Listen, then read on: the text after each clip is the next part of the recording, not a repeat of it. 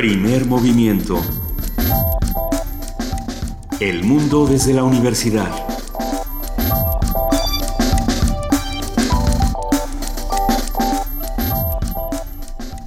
Son las 7 de la mañana con 4 minutos de este enero 7 y arrancamos así primer movimiento aquí en Radio UNAM querida Luisa Iglesias. Querida Benita Taibo, muy buenos días, muy buenos días a todos los que nos están escuchando. Le damos la bienvenida a nuestra jefa de información, Juana Inés de ESA. Buenos días, ¿cómo estás, Juana Inés? Muy bien, muchas gracias. Buenos días a todos, ¿cómo están? Estamos muy bien.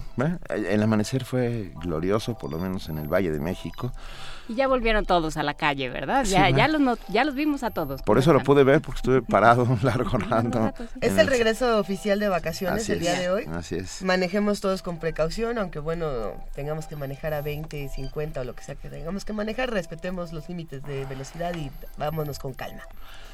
Sí, hagámoslo, sin lugar a dudas. Yo tengo ah, una mala noticia que quiero compartirles, que es el desmantelamiento de la radiodifusora cultural indigenista XCJAM, la voz de la voz de la voz de, la Costa Chica, con sede en la población de Santiago Jamiltepec, en Oaxaca, una emisora indigenista que opera desde hace más de 22 años en esa población y que a partir de, del 15 de diciembre está siendo desmantelada. Es una verdadera pena que una radio comunitaria que depende de la Comisión de, los Pueblos Indígenas, de la CDI. Uh, ¿Qué se puede corte transmisiones. Pues no sé, deberíamos decir algo, por lo menos, ¿no? Todos deberíamos decir algo, deberíamos decir que esas radios comunitarias son las que mantienen unido, fortalecido e informado a ciertas partes del país donde el resto de las estaciones, bueno, no llega y si llegan no sirven para nada definitivamente creo que lo importante es que nos solidaricemos con estos proyectos comunitarios y bueno, vamos investigando qué es lo que se puede hacer desde, desde cada uno de nosotros para evitar que estas cosas sucedan. Sí, va, un abrazo a todos los que trabajan en la radiodifusora cultural indigenista XCJAM, la voz de la Costa Chica. Y hoy se cumple un año de los atentados a Charlie. Sí, una, un atentado que duró dos minutos y medio el, ataque duró dos minutos y medio y, bueno, pues marcó el, momento. Y marcó a el periodismo de alguna forma. Mañana lo platicaremos con más calma, eh, a eso dedicaremos nuestra mesa del día, pero, pero estaba escuchando hoy en la mañana una entrevista con un... Eh, con un sobreviviente, uno de los, de los periodistas de Charlie Hebdo, y decía el mundo era distinto, el periodismo antes de Charlie Hebdo era distinto, ese mundo en el que se podían hacer y decir esas cosas, en el que podía existir una, eh, pues, una herramienta de agresión tan de mala leche, porque él así lo decía, ¿no? De mala fe, como era Charlie Hebdo, ese mundo ya no existe. Bueno, habrá que ver. Habría que ver entonces qué papel está jugando Charlie Hebdo en la actualidad, ¿no? A mí me parece que, que no es la herramienta más eh, digamos, sana actualmente, pero habría que platicarlo. La, última portada que sacan por el aniversario eh, ya está, fue criticada por, por el Papa y demás. Bueno, lo, vamos Por supuesto que no, pero se podía. Se podía hacer. O sea, independientemente de lo que uno opine de Charlie Hebdo, ese, ese mundo donde podía existir ese nivel de, de mala fe y de agresión, ya no existe y hay que discutir si, si eso es bueno o malo o qué hacemos. Ya no existe porque el miedo está encima de nuestras cabezas. Hace exactamente un año hablábamos del derecho a la blasfemia. Ah, Justo hace un año decíamos que debíamos defender nuestro derecho a la blasfemia, nuestro derecho al sentido del humor irreverente, nuestro derecho a la escatología y demás. Eh, también, por otro lado, considerar para qué está funcionando en un momento como este. Precisamente ayer en Francia, eh, un hombre con, con, un cuchillo entró, trató de entrar... En Montmartre, en una comisaría en Montmartre, gritando Dios es Pero es que no saben. bueno, hasta Eso es, lo que se dice. se dice que gritó Allahu Akbar. Bueno, el caso es que fue abatido por la policía y que llevaba aparentemente un cinturón con con explosivos que parece que, tampoco todo es aparente. puede ir diciendo por la vida que todo el mundo iba a, defender a Alá, pero no no hay pruebas. ¿Cuántos pecados se cometen en nombre de los dioses? Sí. Pues sigamos, sigamos preguntándonos cómo estamos reconfigurando a los villanos en nuestro planeta, ¿no? Ahora, les tenemos una buena noticia. Hoy es jueves de gastronomía. Hoy es jueves de gastronomía y vamos a hablar de panes rituales porque ayer todos comimos un pan ritual, todos nos echamos nuestra rosca de reyes. Y bueno, qué mejor que hablar de panes rituales con Cristina Barros. Ella es investigadora de la cocina tradicional mexicana y articulista de la jornada. Hemos hablado varias veces con ella y siempre es un placer. Tendremos la colaboración de José Franco, titular de la Dirección General de Divulgación de la Ciencia, que nos habla sobre lo más relevante de 2015 en materia de ciencia. Vamos a hablar también con nuestros amigos del Centro Cultural Universitario Tlatelolco. Hablaremos con Yuridia Rangel Güemes, ella es coordinadora de la Unidad de Vinculación Artística de la UBA, que va a hablar sobre el ciclo 11 de talleres en la Unidad de Vinculación Artística del Centro Cultural Universitario Tlatelolco. En nuestra nota nacional, Seguridad Nacional, la relación de policía y ciudadanos. Eh, ¿Cómo se vive esta relación entre policía y ciudadanos? Un comentario de Juan Salgado, profesor investigador del Centro de Investigación y Docencia Económica, el CIDE. En nuestra nota internacional, el derecho a defenderse, la ley de control de armas en Estados Unidos, o como lo decía Juana Inés de esa ayer, el día que Obama lloró. Sí. Vamos a platicarlo con Jorge Enrique Linares, él es director del programa Universitarios de Estudios sobre la Bioética y se va a poner muy interesante. Ha, ha, muerto uno de los grandes compositores del siglo XX, Pierre Boulez, que transformó a la música contemporánea y por ello vamos a rendirle un homenaje y hablaremos con nuestro especialista en música, Juan Arturo Brennan, sobre Pierre Boulez. En la poesía necesaria le toca a Juana Inés de esa. Juana Inés, ¿ya sabes qué vas a leer esta mañana? Sí. Pues sí, justamente la Oda al Pan de Pablo Neruda. Yo creo que Tiene es, que buen, es buen día. ¿No aceptas una recomendación de los radioescuchas con el hashtag poesía necesaria? Ne- Pues es Negativo que- pareja. No, No, en este caso, pero mándenla para otro día porque, porque siempre me va a tocar. Las ocupamos, las Sí. Venga, en nuestra mesa del día, hoy, por supuesto, es jueves Mundos Posibles, una conversación con el doctor Alberto Betancourt, doctor en Historia, profesor de la Facultad de Filosofía y Letras de la UNAM y coordina- coordinador del Observatorio del G20 de la misma facultad. Ustedes lo conocen y saben que siempre nos trae maravillosas sorpresas. Y también como lo hacemos todos los jueves, primer movimiento cierra esta mañana con el programa universitario de derechos humanos. Hablaremos una vez más con Luis de la Barrera Solórzano, el director, que habla sobre el trato a los niños. Y con eso nos quedamos esta mañana. Ya son las 7 con 11 minutos y es momento de que pasemos a nuestro primer corte informativo del día, dándole la bienvenida nada más y nada menos que a Frida Saldívar y a Vania Nuche. Muy buenos días, ¿cómo están? Bien, gracias, muy buen día a todos. Hola, ¿qué tal? Muy buen día. Bienvenidas.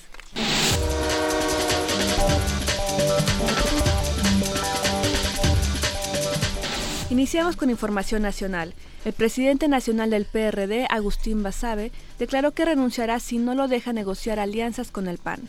En conferencia de prensa denunció que una minoría en el Comité Nacional del Partido pretende desautorizar la facultad que le dieron para aprobar una alianza con el PAN en el estado de Veracruz. Basabe explicó que ir con Acción Nacional en las próximas elecciones a gobernador en la entidad permitirá sacar al PRI. La Secretaría de Educación Pública cambiará el calendario escolar 2016-2017 con el fin de hacerlo flexible y adecuarse a las necesidades específicas de cada región y escuela.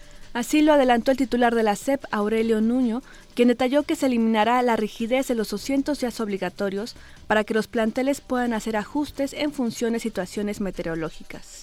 Esto está fundamentado de acuerdo a las mejores prácticas internacionales. Estaremos garantizando que el número de horas que se requieren para cumplir de manera adecuada un ciclo escolar se cumpla, pero haciéndolo con mayor flexibilidad.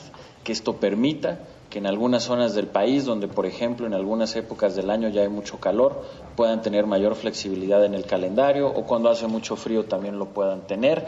Va a haber flexibilización para que quienes quieran tener un periodo vacacional más amplio puedan acceder a una jornada más amplia y podamos incrementar las escuelas de tiempo completo. Además, informó que en la segunda quincena de febrero, la dependencia dará a conocer los resultados de la evaluación del desempeño docente y el número de, de maestros cesados por no haber presentado ninguna etapa de dicho proceso. Y conjunto con esa presentación estaremos también presentando la nueva estrategia para la formación continua o la formación profesional docente de los maestros. Reitero, esta es una parte fundamental, este es el otro lado de la evaluación.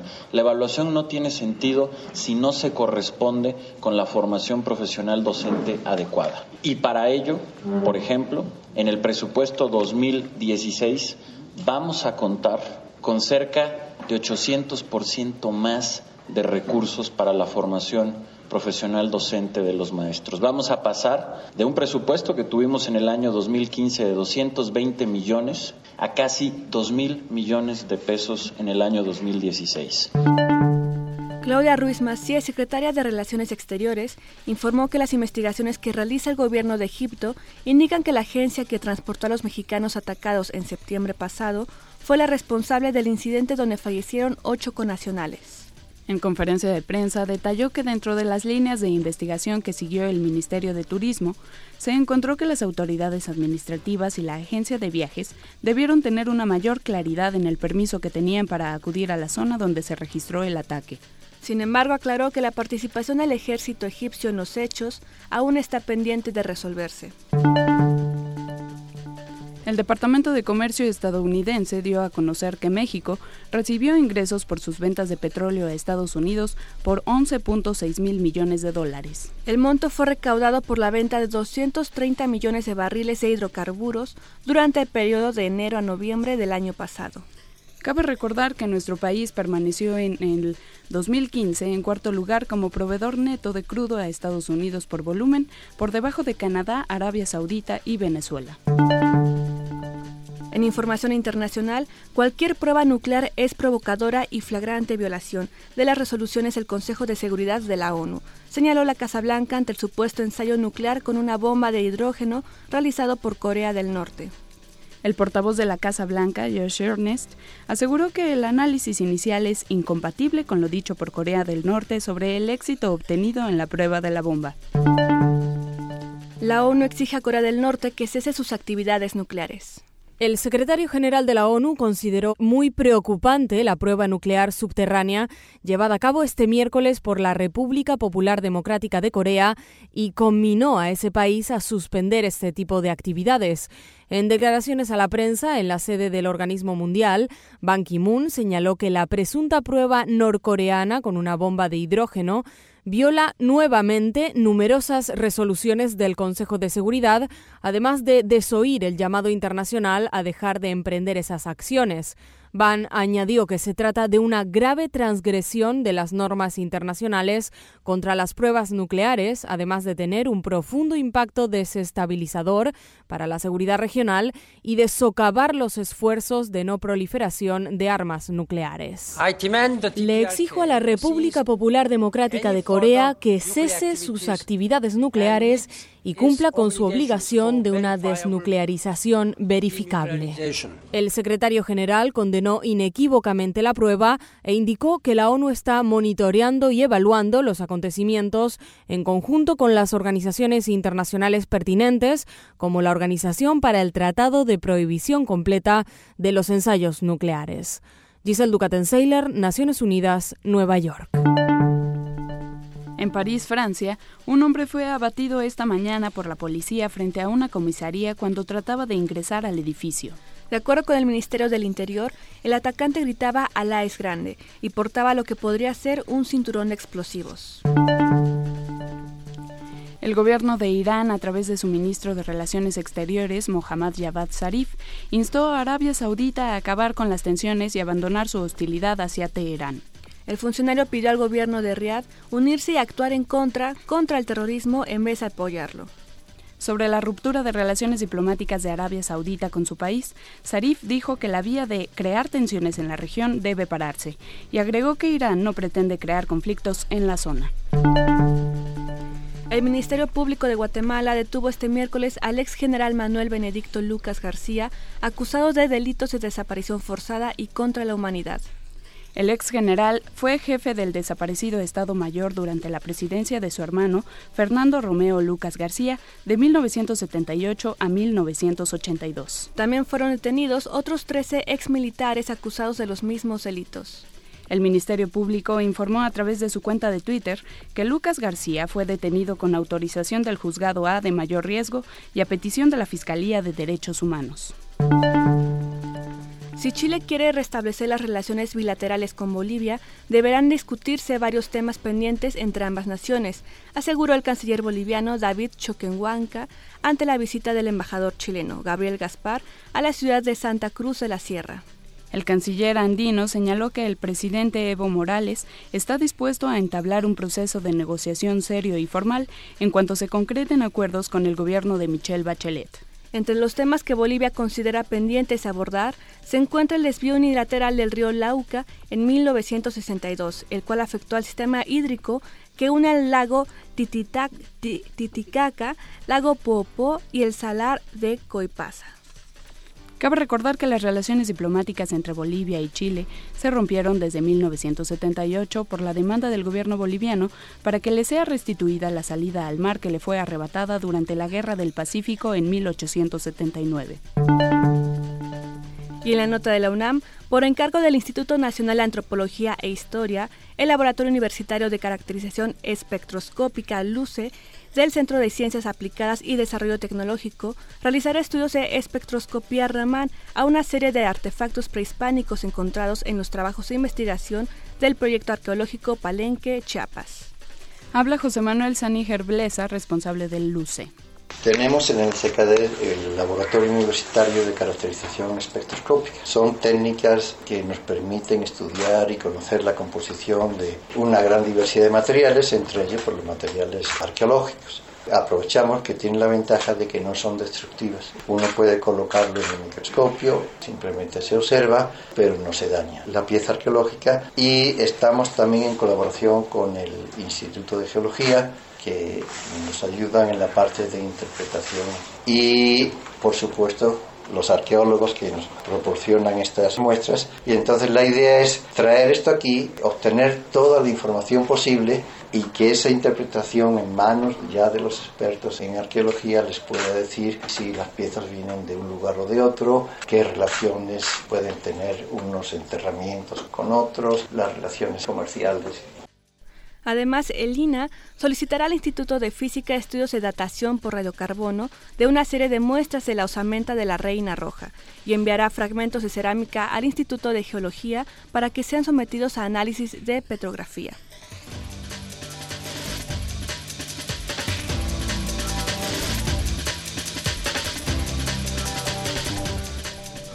Son las 7 de la mañana, 21 minutos. Agradecemos muchísimo a nuestras compañeras Baña Nuche y Frida Saldívar por este corte informativo y nos vemos durante el resto de la mañana. Muy buen día. Hola, un saludo.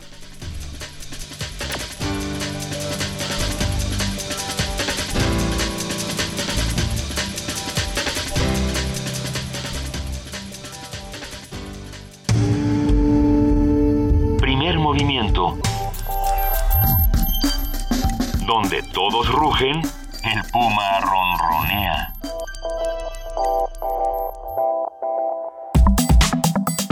Jueves gastronómico. Para la humanidad, el pan representó una de las creaciones más importantes pues implicó el dominio total del fuego y de la agricultura, particularmente del alimento básico de cualquier pueblo, los cereales. Por ello, más que un simple alimento, el pan resulta ser un símbolo de la vida misma. El significado del pan se, ve reforzado en las celebraciones religiosas como la Navidad. En México, el pan navideño tradicional es la rosca de reyes. Para los cristianos la forma circular de la rosca simboliza el amor eterno de Dios, que no tiene principio ni fin. Los confites son las distracciones del mundo que dificultan encontrar a Jesús y el muñequito escondido dentro de la rosca simboliza al mismo niño Jesús, no como a Chapo, que era el meme que estuvo circulando ayer, que nos dio un ataque de risa a todos, pero bueno, no, no, como el Chapo.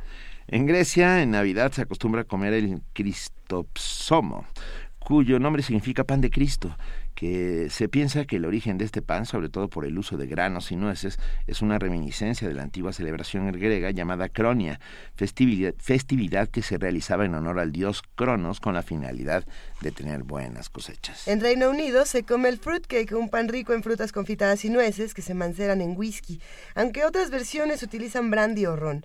Este pan también puede encontrarse en Irlanda, Estados Unidos, Canadá y Australia. Y si usted remoja su rosca en whisky, también, también puede funcionar. Está jugando al, sincretismo cultural. Puede funcionar. sobre, sobre la función ritual y social del pan.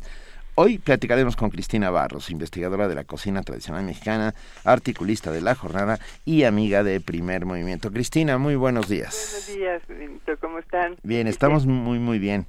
Hoy, a ver, hablemos, hablemos de, de pan, del pan. Eh, ¿Qué simboliza el pan?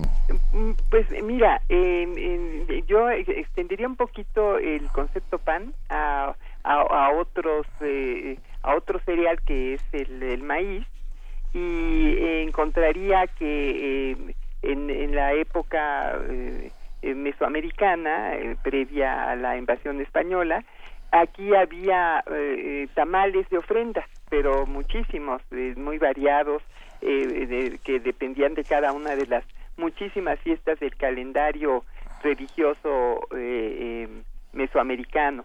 Y vería cómo eh, cuando llega el trigo a, a, a, México, eh, hay una especie de, mm, ¿qué diré yo? Mm, utilización de ese cereal con los mismos fines, ¿no? Porque con la evangelización se iban prohibiendo muchas de las de las costumbres y entonces lo que se hizo fue eh, utilizar el, pan de trigo y, era como una manera de pasaporte para poder seguir con muchas tradiciones y muchas costumbres que, que se tenían por acá, ¿no? Entonces eh, hay un hay una apropiación muy rápida del, del pan, pero con de una manera muy muy especial para para México en que los grupos indígenas y, y también eh, los, los, mestizos eh, eh, usan el pan de, de, trigo para ofrenda, pero en maneras muy creativas y inusitadas, muy distintas a las que se podían haber utilizado en la península.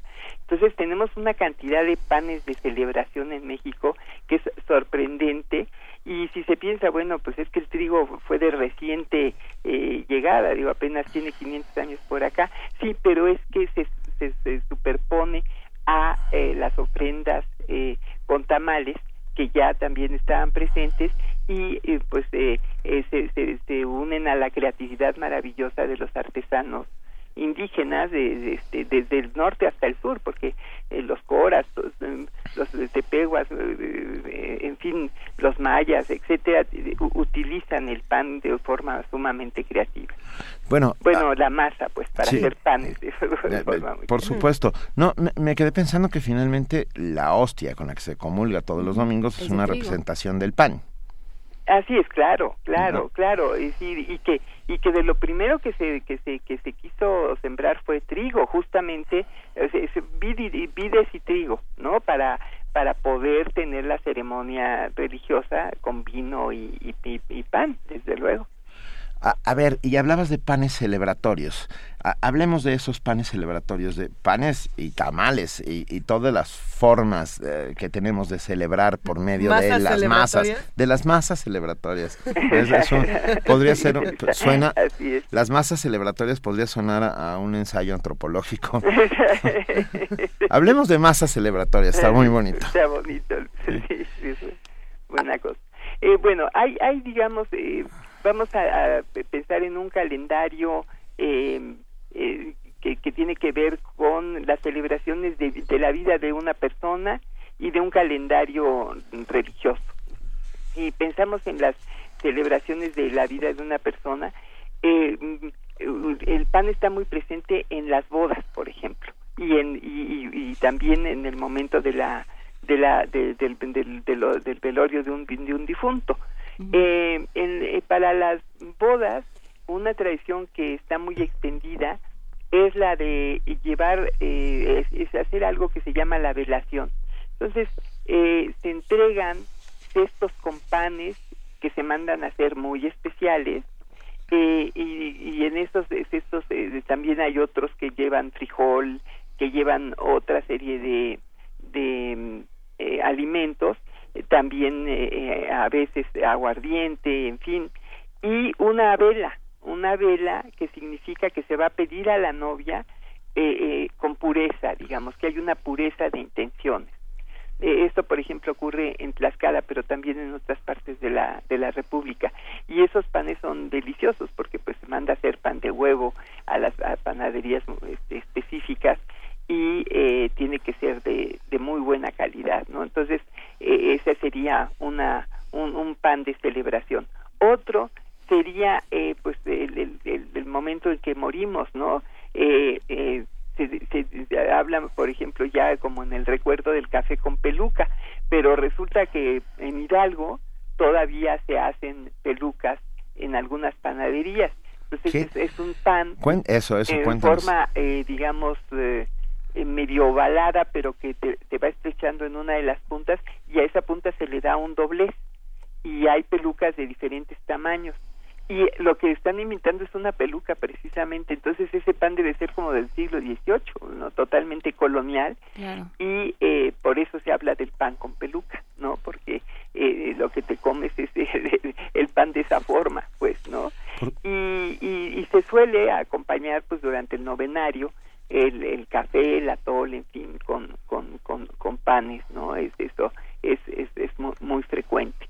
Y luego ya nos iríamos a, a, las, a las celebraciones religiosas en las que están, bueno, pues las fiestas patronales, eh, están las ferias, eh, que siempre están asociadas a las fiestas patronales también, estaría la cuaresma, eh, y estaría como la gran, gran, gran culminación para la panadería mexicana, los días de muertos, ¿no? esos, este, pues son así como el lujo de la, de la, de la panadería eh, eh, de celebración en, nuestro país. Y bueno, pues si empezamos, por ejemplo, con con los con las ferias para las fiestas patronales, recordamos el pan de burro o pan de fiesta, que son esos panes que todos conocemos cuando vamos a una feria este, que llevan letreritos, ¿no? Eh, para mi pinche suegra, por ejemplo, o para mi querida suegra, que también las hay muy queridas, yo a la mía la, la, la adoré. Entonces, eh, eh, este, este tipo de, de, de, de, pan es, es muy interesante y se llama de burro porque se llevaba en burro precisamente envuelto muchas veces en hoja de zapote blanco que le da un, un sabor y una frescura muy especial en, envuelto también en, en hojas de otros de otros árboles pero por eso se llama pan de burro o pan de fiesta y, y pues es, es, muy sabroso, se le ponen a veces jalea, se le ponen también eh, los letreros van con la misma masa, pero a veces eh, con una masa blanca, en fin, ese ese sería otro otro pan. Luego eh, habría, por ejemplo, entre los coras hay una fiesta muy tradicional en que se espera la salida del sol y en unos tapescos que son como unas enramadas se colocan eh, plátanos y otras frutas y pan. Eso eso está como como como muy presente. Otra otros panes que son una verdadera belleza son los que se hacen en Ocumicho en Michoacán para para para para las cargueras que son aquellas que tienen los cargos son pues de, de, como los eh, las actividades específicas que se requieren para para las fiestas tradicionales, para su organización.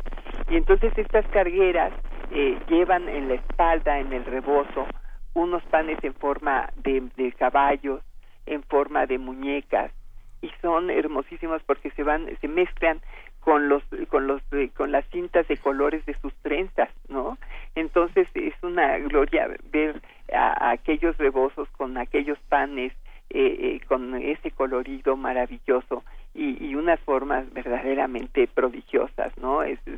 serían de los panes así más llamativos que, que yo pueda recordar y la fiesta eh, patronal es la de San Pedro y San Pablo, que es la, la, la, la muy, muy grande, ¿no?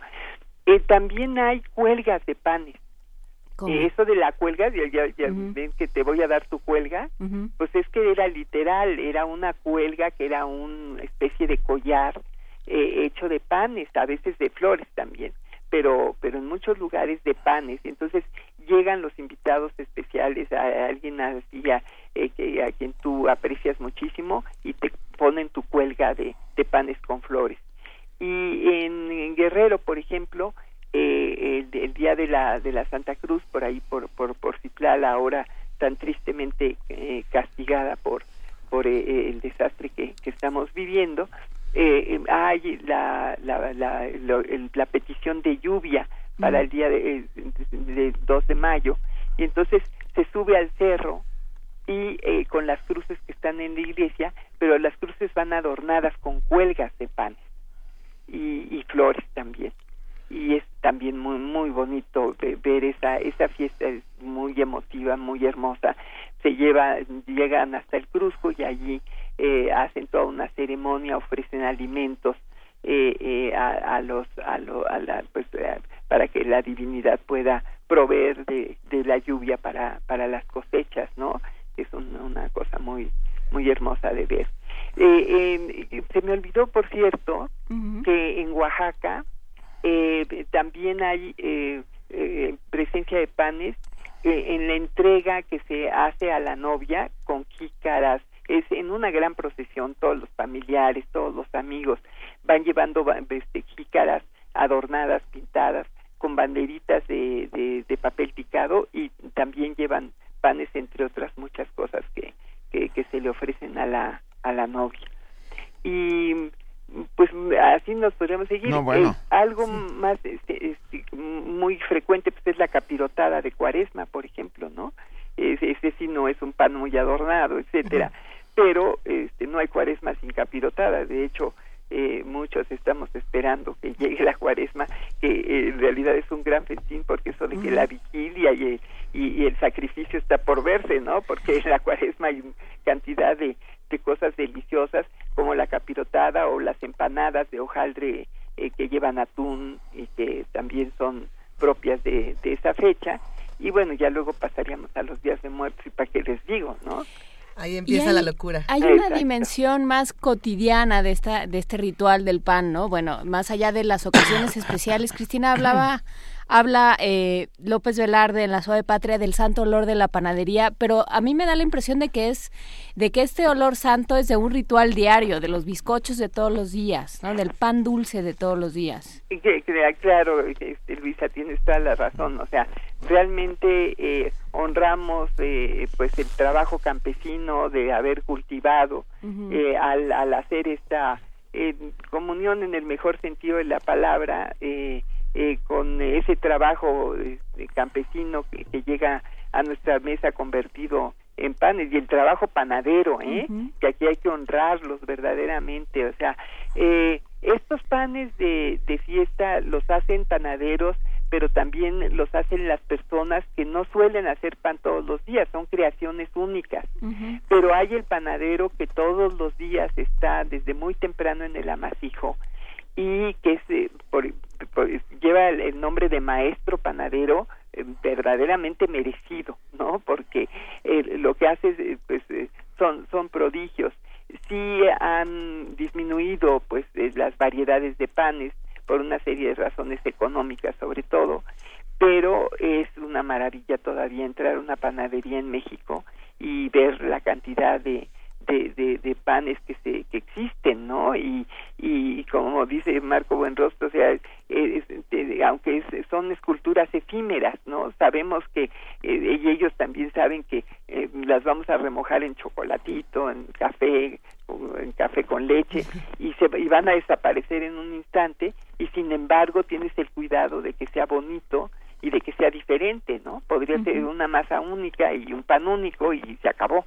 Pero no, aquí hay ese gusto porque sean montones de panes y en ese sentido tienes toda la razón pues son celebraciones no celebraciones cotidianas yo creo que eh, no hay un pan dulce como el como el mexicano no no hay no no la, definitivamente ¿eh? la, la variedad de panes de dulce que hay en México no tiene parangón con con ningún otro país, ¿no?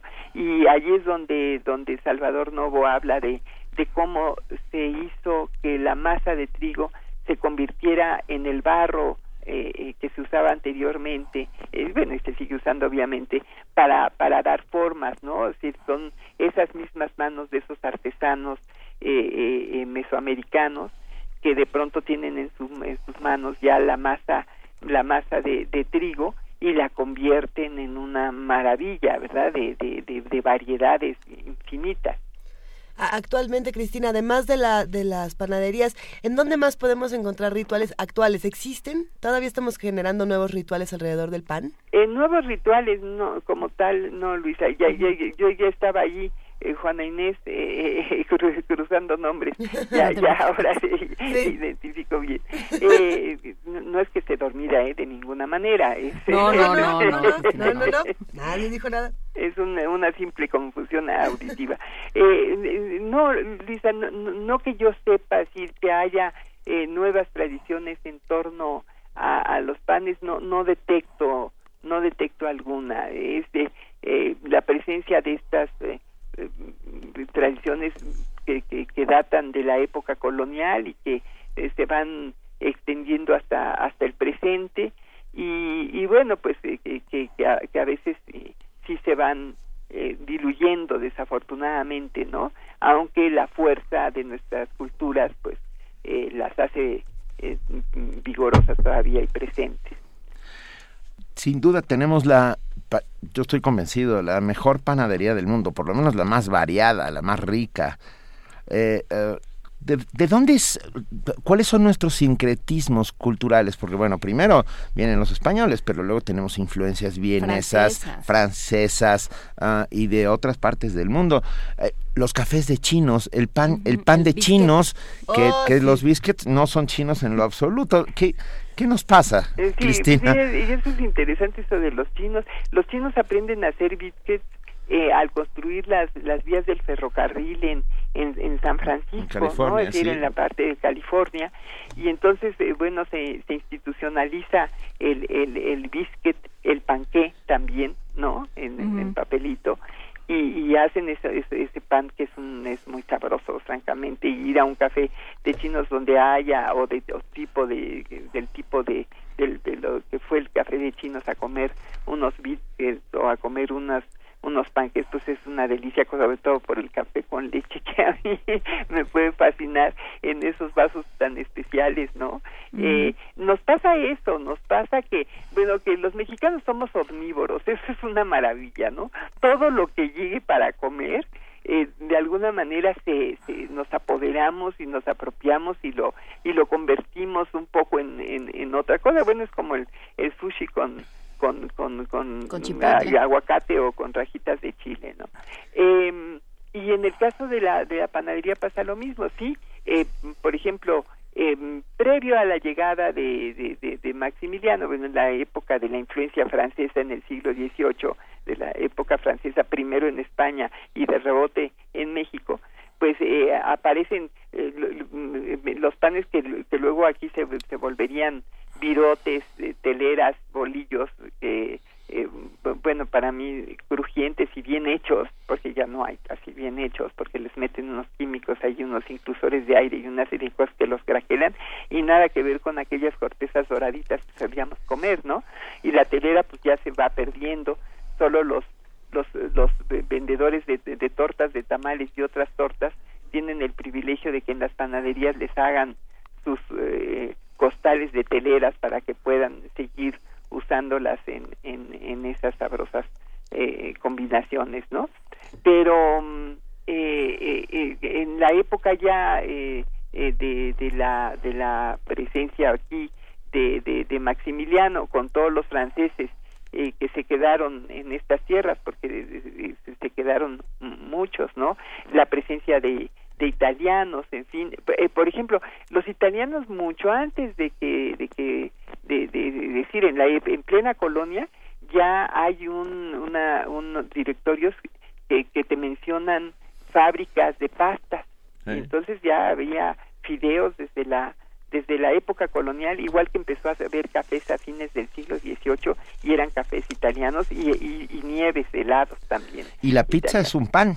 Y la pizza, claro, está hecha de pan y, y este vaya que han tenido éxito las, y los las pizzas en México, ¿no? Tantas cosas y tantas cosas que les hemos mejorado porque nuestras mantecadas no, bueno. comparadas con un muffin Ah, sí, nada que ver, eh, nada. nada que ver. Mucho mejor nuestras mantecadas. mantecadas de Astorga, bueno, qué maravilla.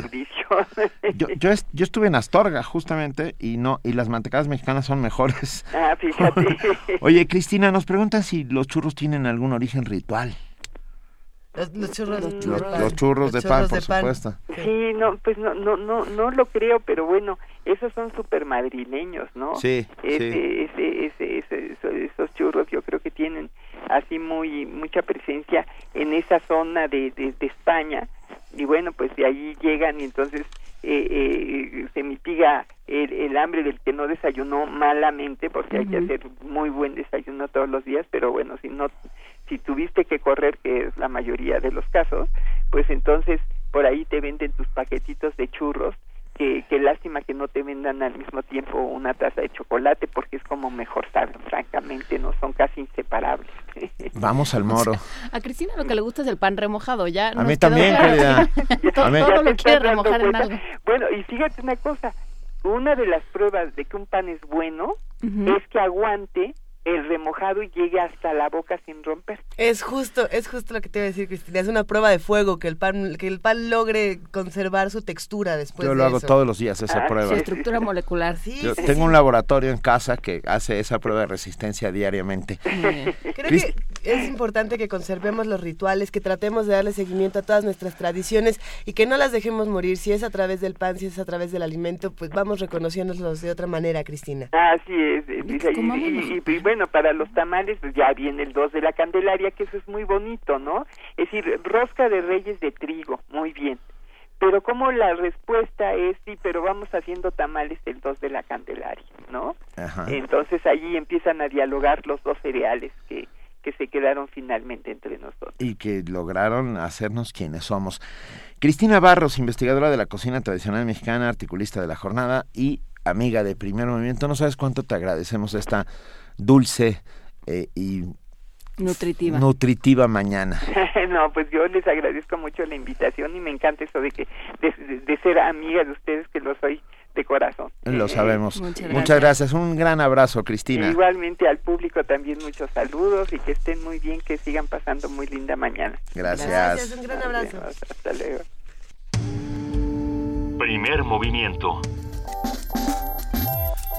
La vida en otro sentido.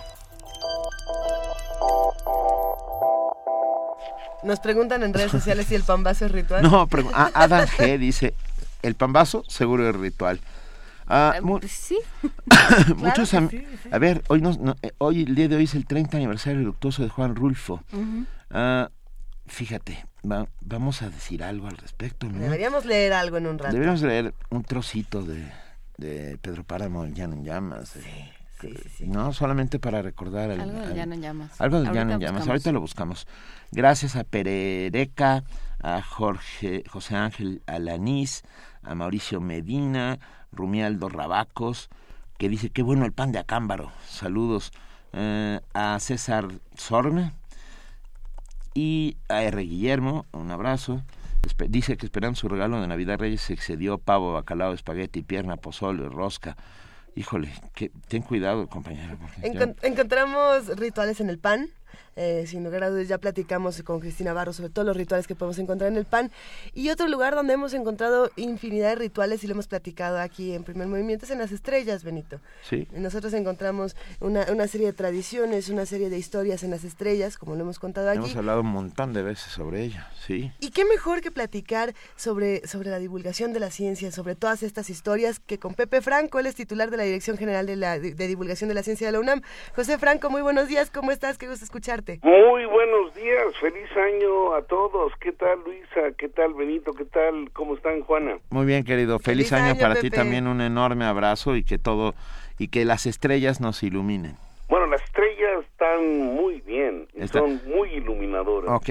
Y nos va a ir muy bien en el 2016 Estamos- a, pesar, a pesar de los pesares. Venga, claro que sí.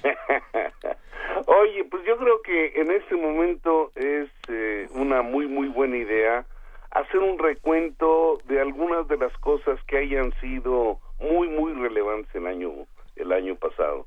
Y, y la semana entrante, pues, este, qué sé yo, charlar un poco sobre las cosas que se ven así como con, con grandes per- perspectivas de desarrollo para, para este 2016.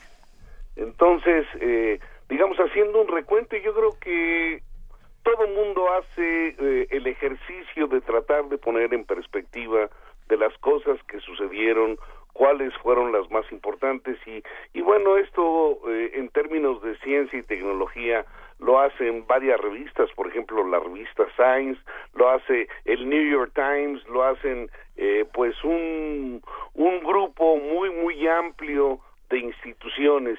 Y obviamente cada una pues este tiene tiene sabores y enfoques diferentes y ponen más este más relevancia en algunas cosas pero hay varias en las cuales pues, prácticamente todo mundo todo mundo está de acuerdo. Entonces yo creo que que eso vale vale la pena subrayarlo.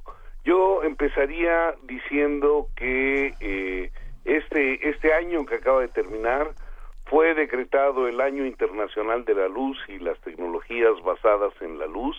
Eh, y yo creo que eh, además de, reconocer los grandes avances que ha habido en todas las tecnologías basadas en la fotónica, porque pues eh, nuestra vida el día de hoy depende del uso de la luz, eh, aunque no nos demos cuenta, eh, las telecomunicaciones eh, se, se hacen con, con luz, ya sea eh, telecomunicaciones con satélites o incluso telecomunicaciones con fibra óptica, digo, por eso se llama fibra óptica, porque la información va empaquetada dentro dentro de la luz.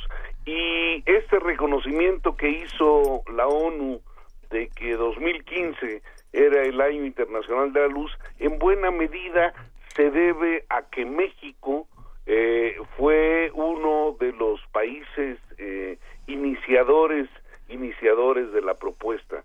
Y de hecho el final del año internacional de la luz el cierre del año internacional de la luz se va a hacer en México. La la apertura del año internacional de la luz se dio en la ciudad Luz en París a principios del año pasado y el cierre se va a dar aquí en México, en Yucatán.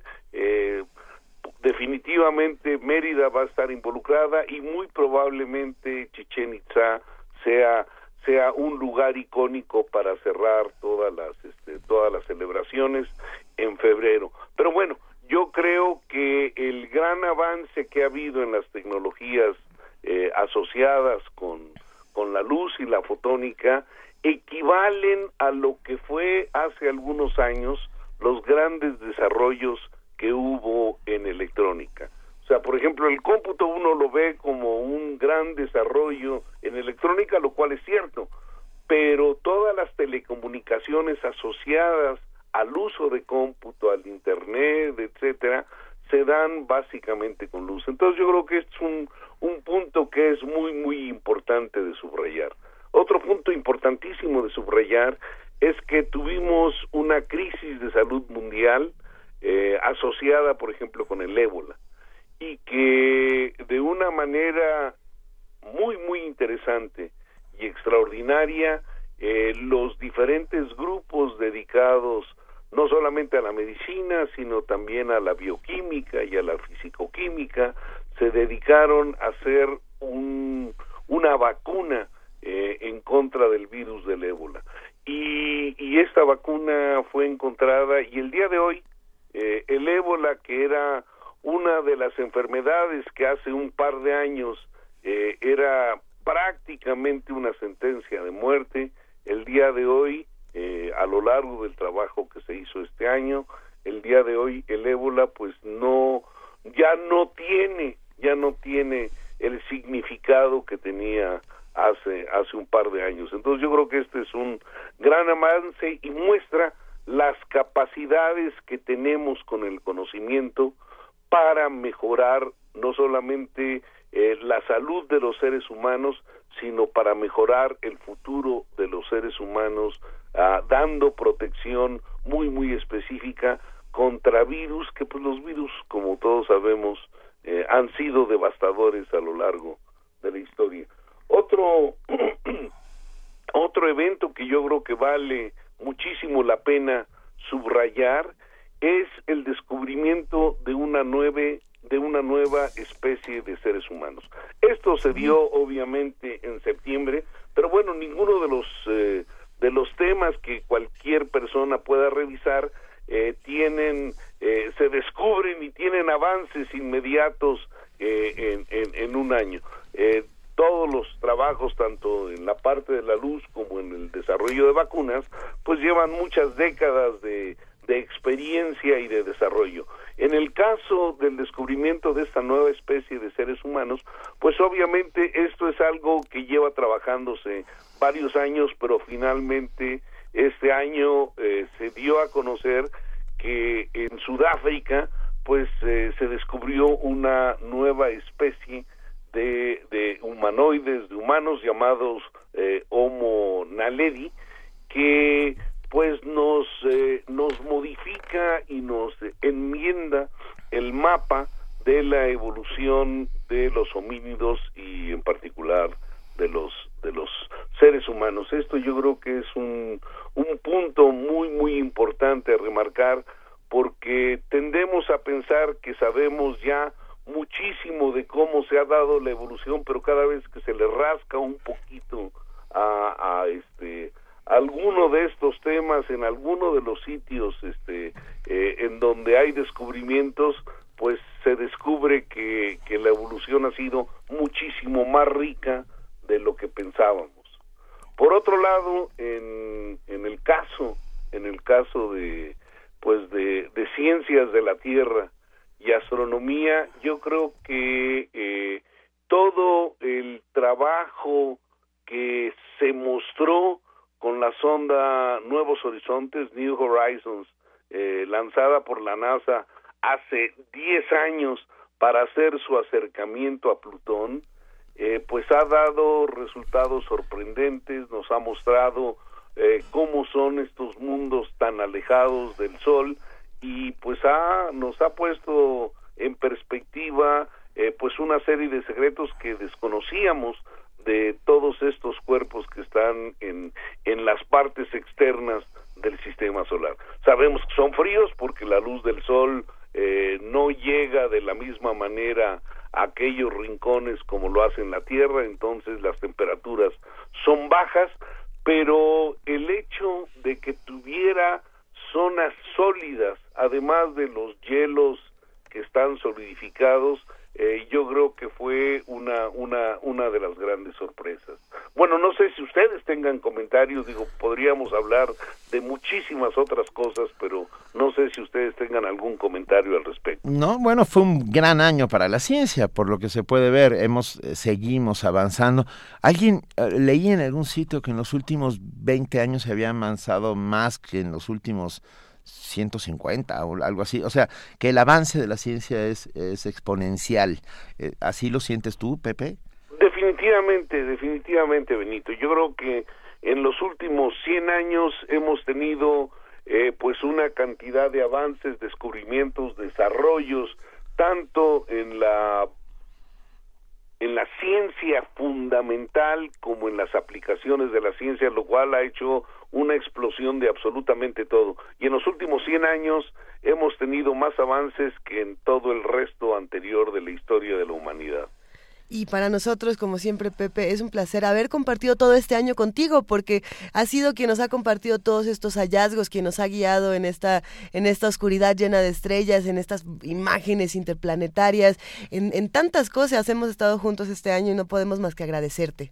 No, bueno, pues el agradecido soy yo porque siempre es un deleite platicar con ustedes, mi querida Luisa. Eh, digo, yo, yo, yo la verdad espero todos los jueves con ansia porque charlar con ustedes pues es, es un super agasajo y a mí me honra muchísimo estar con ustedes. Nos honra tu presencia, por supuesto. Te mandamos un enorme, enorme abrazo. Igualmente, eh, Juanita, no hablaste el día de hoy. Aquí está, aquí está. Es que me tienen cerrado el micrófono porque me Te mando un abrazote y un besote a ti también. Muchas gracias, Pepe Te queremos, Franco. Pepe. Igualmente, chao. Primer movimiento. Donde la raza habla. Ladies and gentlemen, this is Showtime from Mexico City. Con ustedes, el sonido.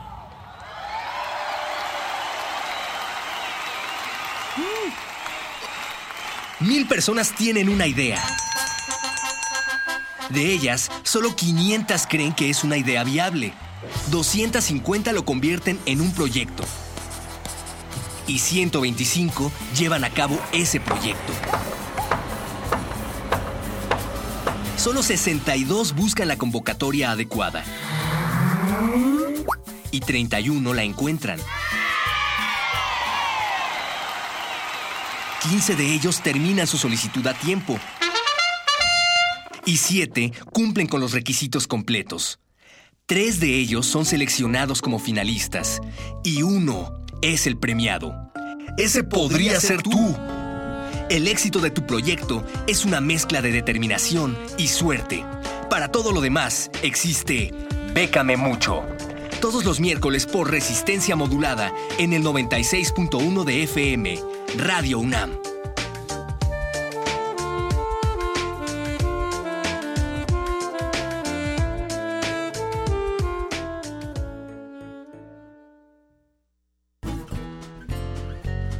Mi familia, mi gente, mis raíces, mis propuestas. En la Ciudad de México residen nuestras historias y forjamos nuestras vidas. Las y los ciudadanos construimos esta gran capital. Participamos, nos respetamos y convivimos democráticamente. Yo soy mi ciudad y vivo con sus valores. Instituto Electoral del Distrito Federal. Un vínculo tecnológico que trasciende naciones y épocas. Historias para ver y escuchar. Una experiencia artística que conmueve y apasiona. La Universidad Nacional Autónoma de México te invita a las temporadas 2015-2016 en vivo desde el Met de Nueva York y National Theatre Live de Londres. No pierdas la oportunidad de ver las producciones de dos de las casas de ópera y teatro más importantes del mundo desde la comodidad de los foros del Centro Cultural Universitario de la UNAM. Consulta programación en www.cultura.unam.mx. Invita a la Coordinación de Difusión Cultural de la UNAM.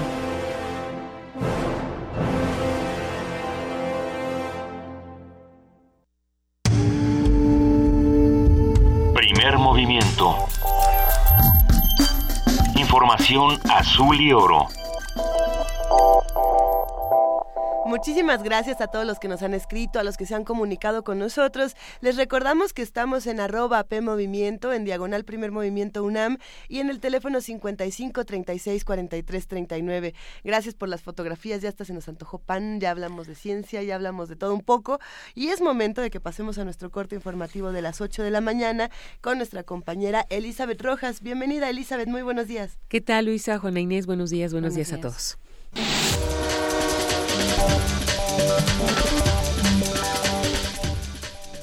El día de hoy, más de 25 millones de alumnos de educación básica regresan a clases al concluir el periodo vacacional de invierno.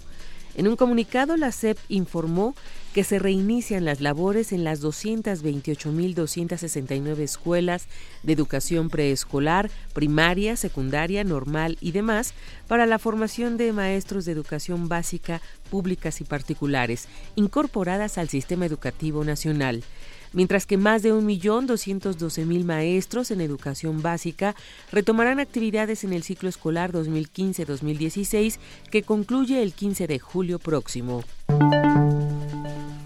El ayuntamiento de Tlaquiltenango interpuso una controversia ante la Suprema Corte de Justicia de la Nación en contra de la imposición del modelo policiaco del mando único en el municipio.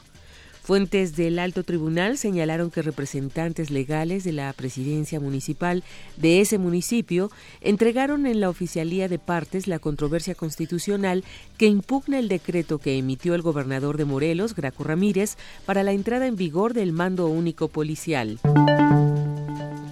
El senador perredista Fidel de Médicis Hidalgo pidió que la Procuraduría General de la República atraiga el caso del asesinato de la presidenta municipal de Temisco, Gisela Mota. También informó que el próximo viernes realizarán una marcha para exigir las renuncias del gobernador Graco Ramírez y del comisionado estatal de seguridad Alberto Capella Ibarra. A consideración de Fidel de Médicis, el gobernador morelense utilizó como pretexto este crimen para imponer el mando único en el Estado y lo culpó por la violencia que hay en Morelos. El senador también desmintió que él o Anastasio Solís Leso, coordinador de campaña de Gisela Mota, tuvieran conocimiento de amenazas en contra de la munícipe, como lo afirmó el gobernador. Además, reprobó que Graco Ramírez acuse a actores políticos de sostener vínculos con el crimen organizado sin presentar pruebas o denuncias ante las autoridades correspondientes. Un tiroteo en la comunidad de Quetzacoatlán de Las Palmas, municipio de Citlala Guerrero, dejó como saldo seis muertos. Un grupo armado ingresó en varias casas y después se dio el enfrentamiento. Solo cuatro cuerpos han sido identificados. El suceso se dio horas después de que se reportó el secuestro del esposo de una regidora del ayuntamiento de Citlala. Tanto el Ejército como la Armada de México se han hecho presentes en esta región de la montaña baja, ya que desde hace más de un año la disputa entre los rojos y los ardillos ha incrementado la violencia. El secretario de Educación Pública, Aurelio Nuño, nombró por instrucciones del jefe del Ejecutivo a Mauricio López Velázquez como nuevo titular del Instituto Nacional para la Educación de los Adultos.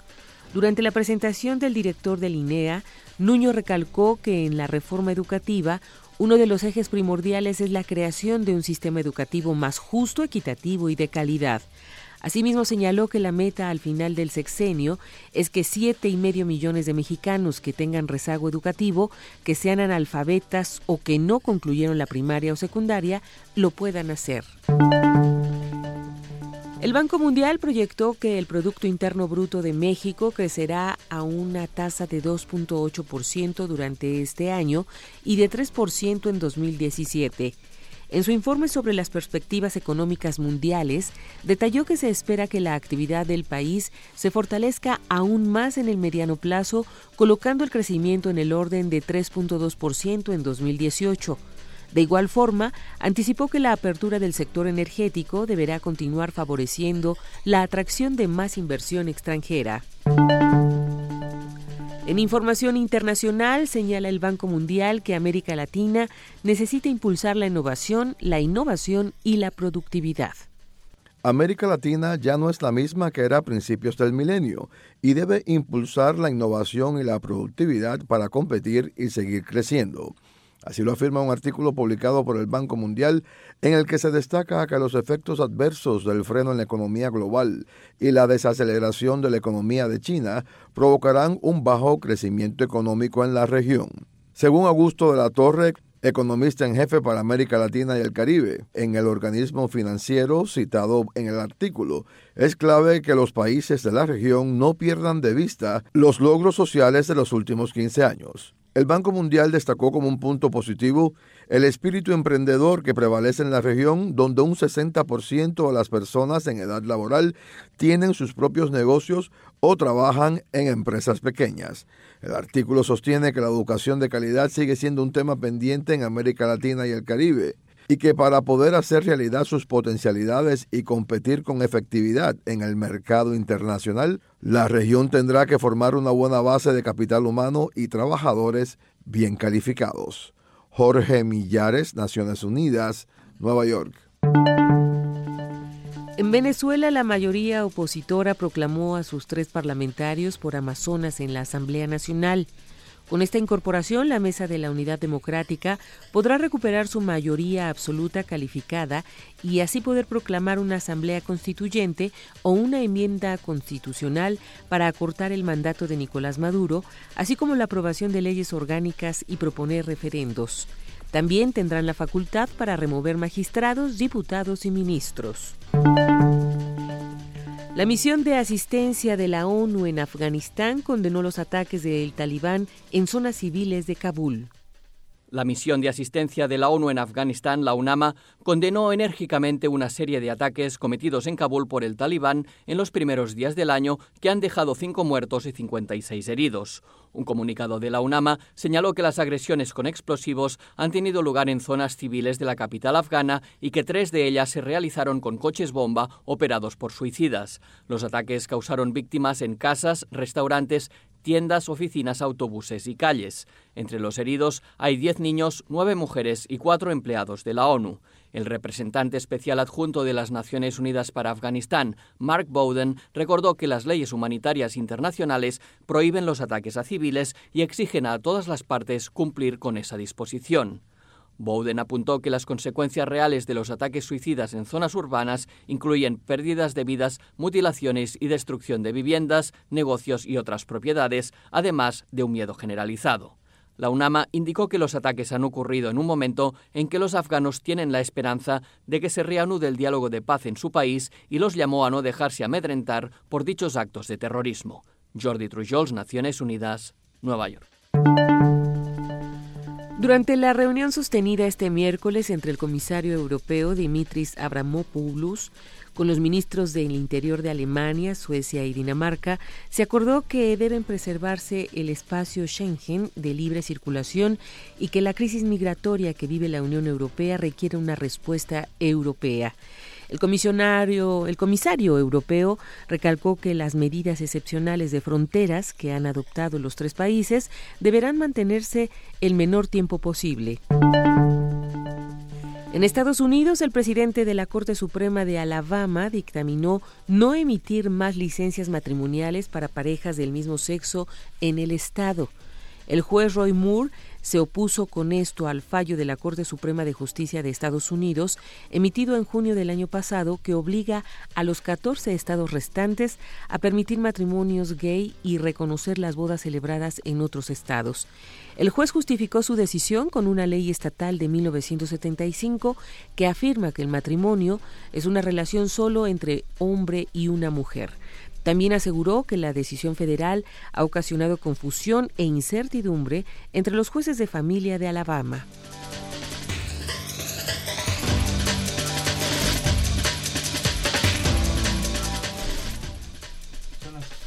Son las 8 de la mañana con 10 minutos de este 7 de enero. Le agradecemos muchísimo a nuestra compañera Elizabeth Rojas por este corte informativo de las 8 y nos vemos en punto de las 9. Hasta el rato, Benito. Buenos días. Gracias. Gracias, Elizabeth.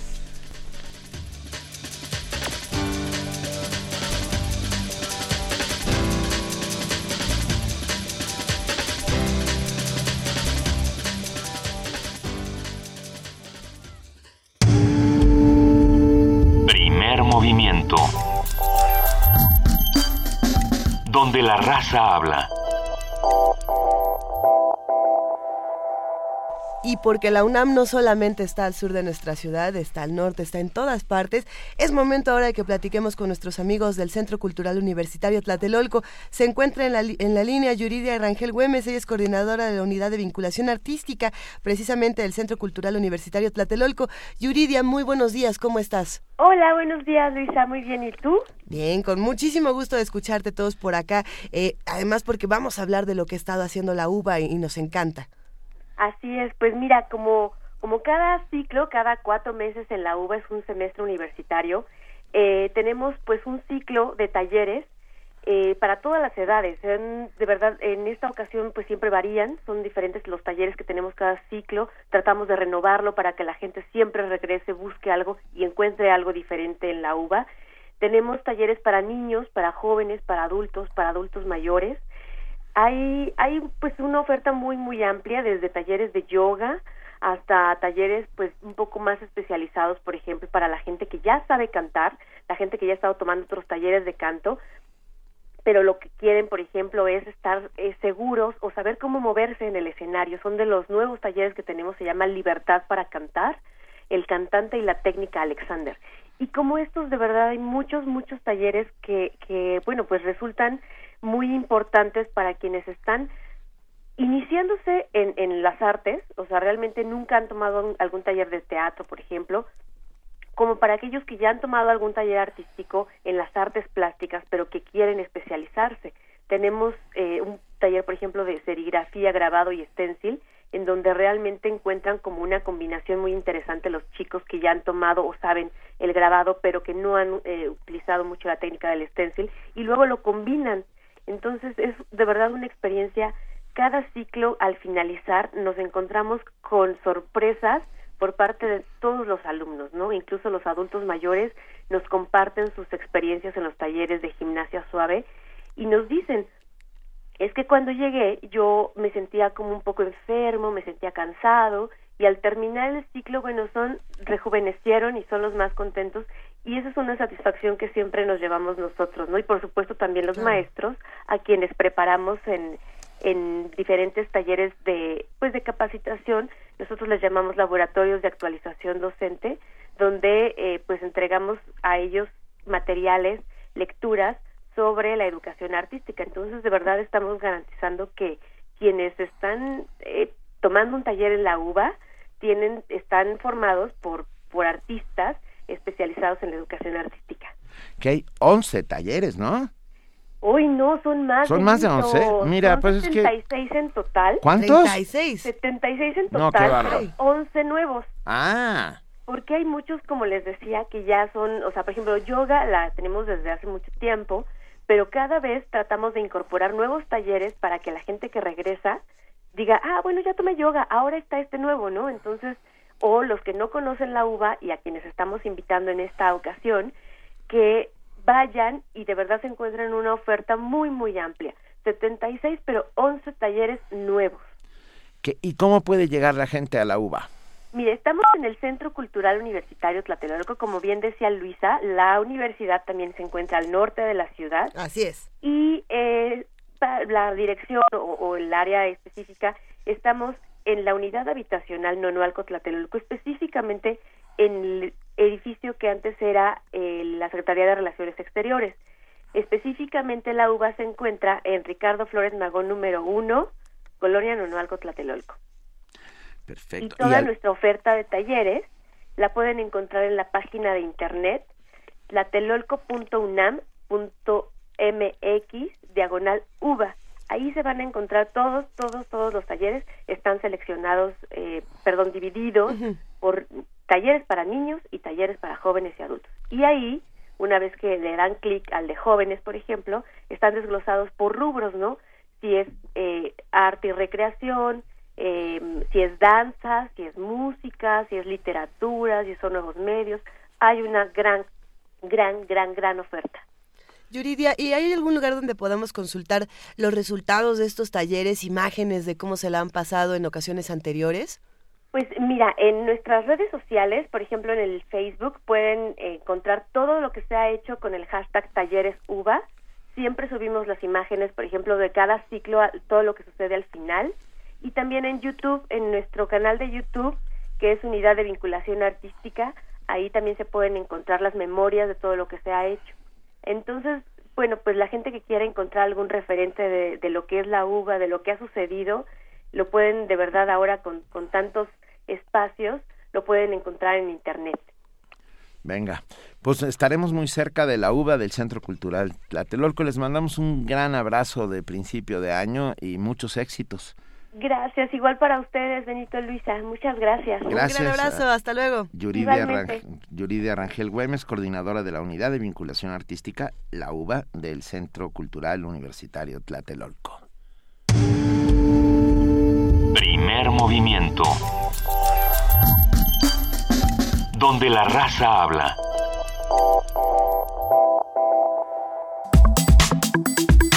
Nota nacional.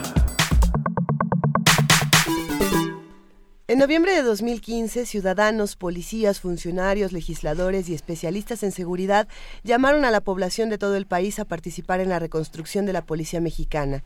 Durante el cuarto Foro Nacional Sumemos Causas por la Seguridad, Ciudadanos más Policías se dijo que la ciudadanía debe tener un papel más participativo dentro de las políticas en esta materia. Consideraron que también es importante que los policías trabajen en las colonias y los barrios para conocer las preocupaciones de la gente y generar estrategias de resolución de problemas.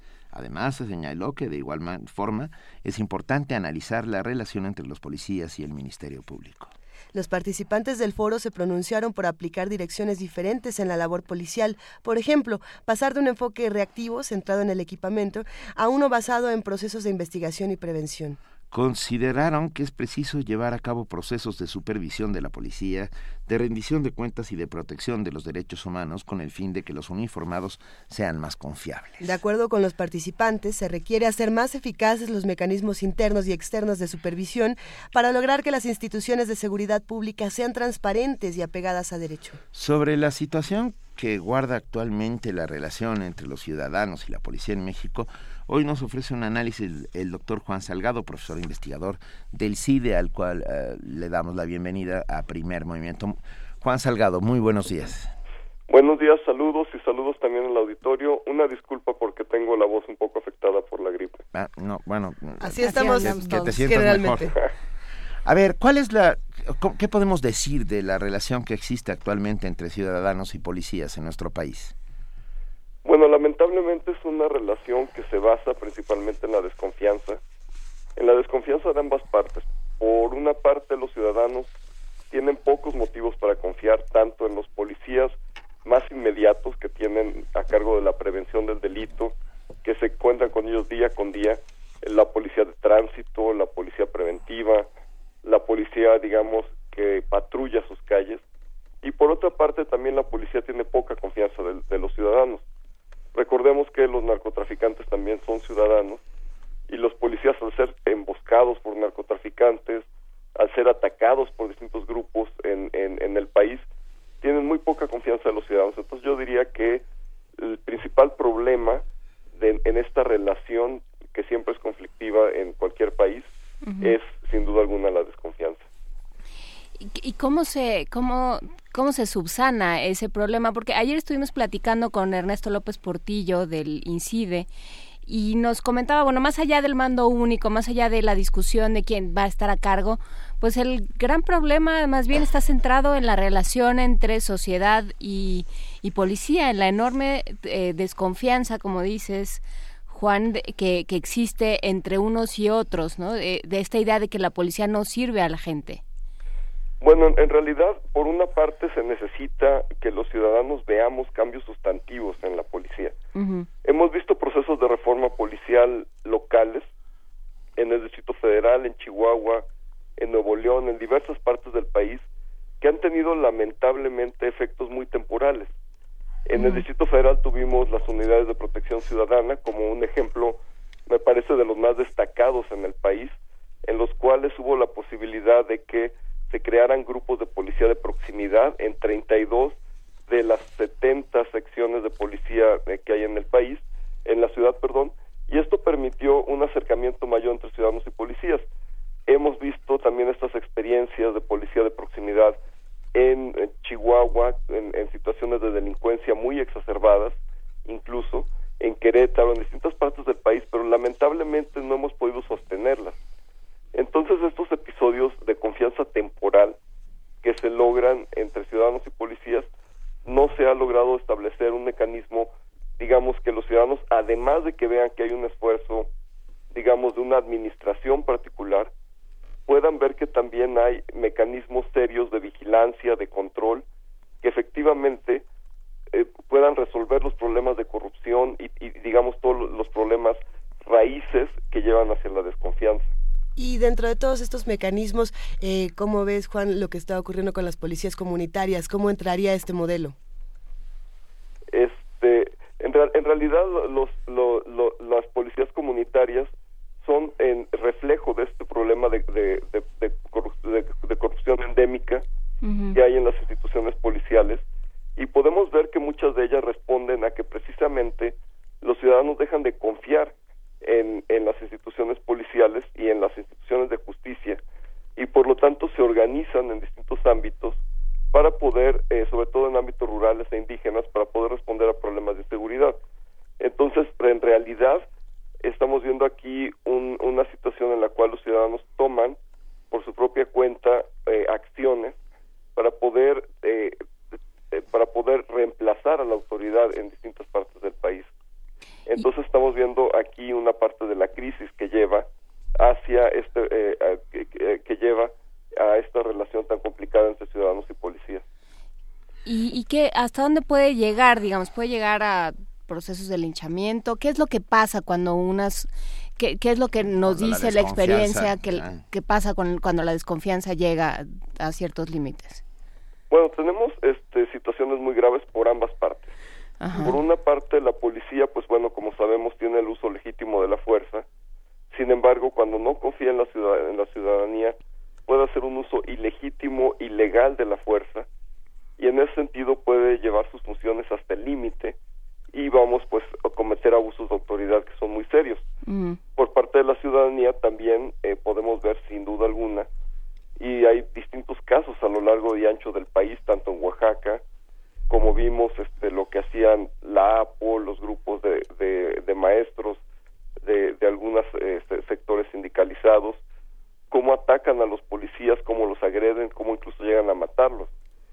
Creo que algunos de los casos más televisados, y sin embargo ni siquiera de los más graves, ha sido el, el caso que sucedió en Tláhuac con el linchamiento de dos policías del Distrito Federal que se les acusaba de secuestradores. Y en ese sentido, pues eh, tenemos ahí una comunidad que se organiza para, para de manera inmediata para linchar a policías sin que haya la posibilidad de reacción inmediata de la policía para defender a sus propios miembros. Los mismos casos los hemos visto en la delegación Álvaro Obregón en la Ciudad de México.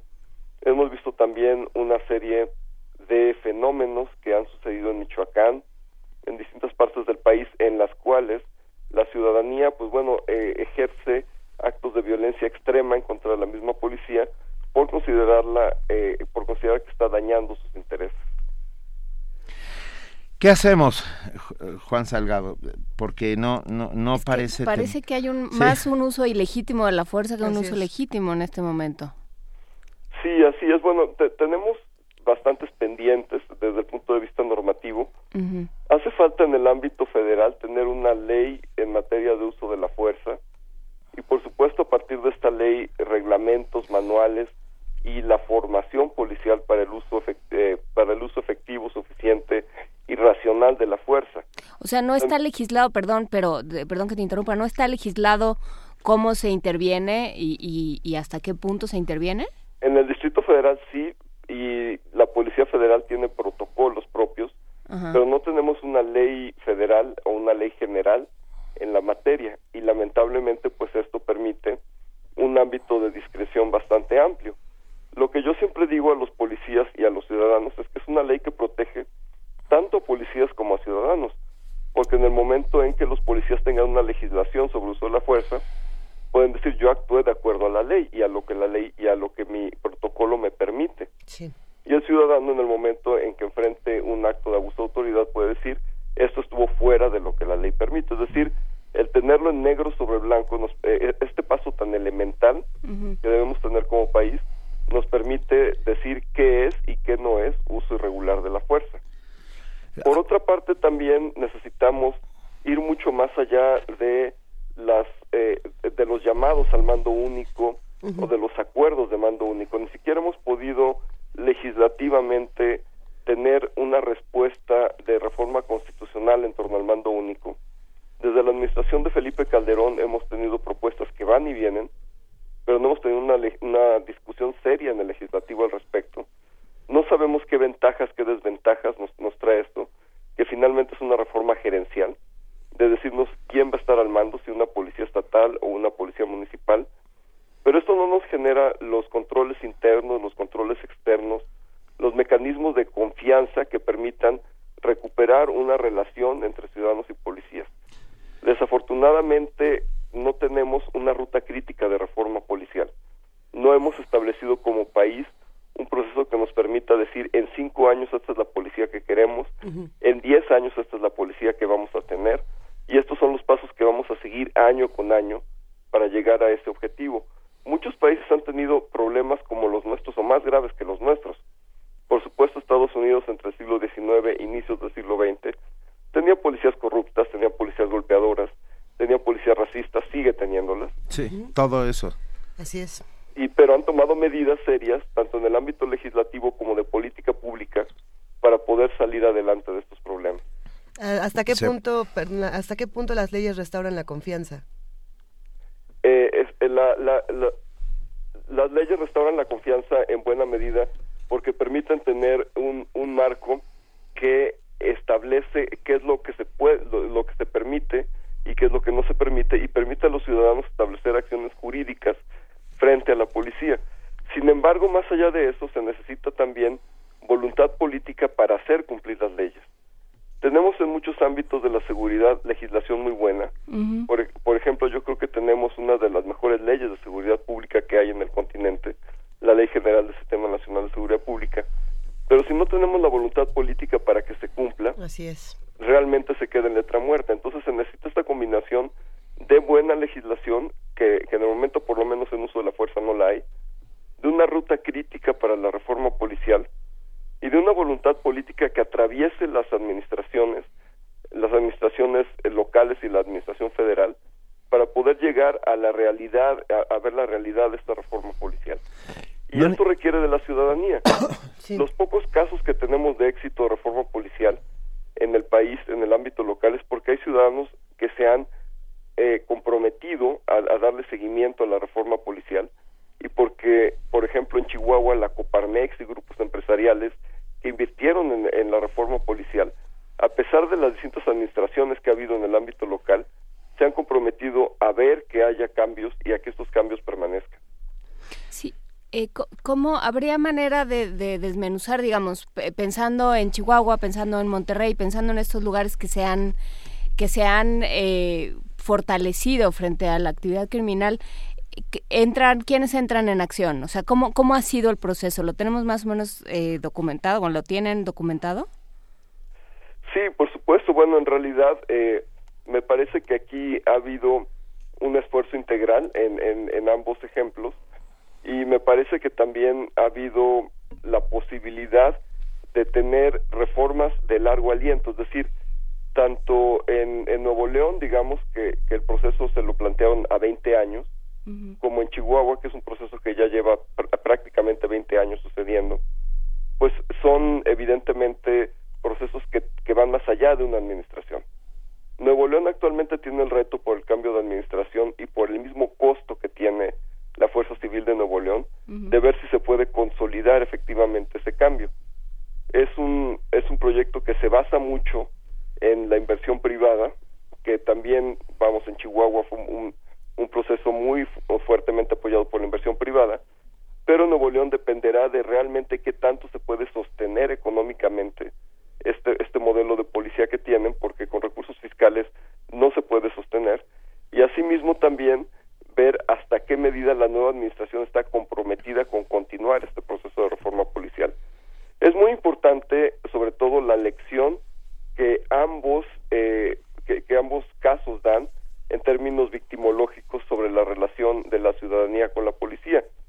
La, la ciudadanía en ese sentido, en ambas entidades, ha pasado a tener un papel en el cual se empodera también y creo que eso ha sido muy importante porque sin duda alguna tanto en Nuevo León como en Chihuahua el ciudadano se llegó a sentir víctima tanto de la policía como de los delincuentes y, se llegó a sentir absolutamente indefenso y en ese sentido el ver que había un gobierno y un grupo de empresarios comprometidos para resolver el, problema empoderó al ciudadano para también hacerse consciente de su papel en la reforma policial y sobre todo su papel en la vigilancia de este proceso.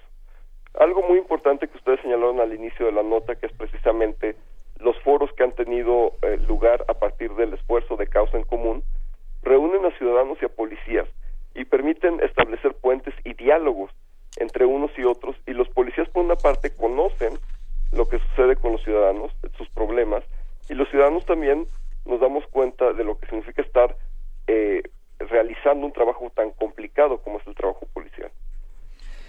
Necesitamos una suerte de consejos ciudadanos que vigilen la labor del policía. Y, me quedé pensando también en la utilización de los policías para ah, controlar uh, disgusto social, manifestaciones sociales, como los gobiernos han utilizado a la policía como una herramienta de control. Sí, nos escribía una profesora. Nos escribió una profesora que dice, Elizabeth Reyes, perdón, pero los profesores no somos asesinos, estamos completamente de acuerdo con ella. Uh, esta utilización de la policía como uh, arma contra la manifestación social también ha causado encono entre la población, pues. Sin duda alguna, y sin duda alguna también aquí tenemos un caso en el cual vemos que incluso las, las mejores policías, tanto en Inglaterra como los carabineros de Chile, en el momento en que los gobiernos les piden reprimir, van a reprimir, porque las policías están al mando del gobierno. Entonces, finalmente es un asunto de democracia que, nos demuestra cuál es la calidad de la democracia a través de la policía. En Inglaterra dicen la policía es la reina caminando en la calle. ¿Qué significa esto?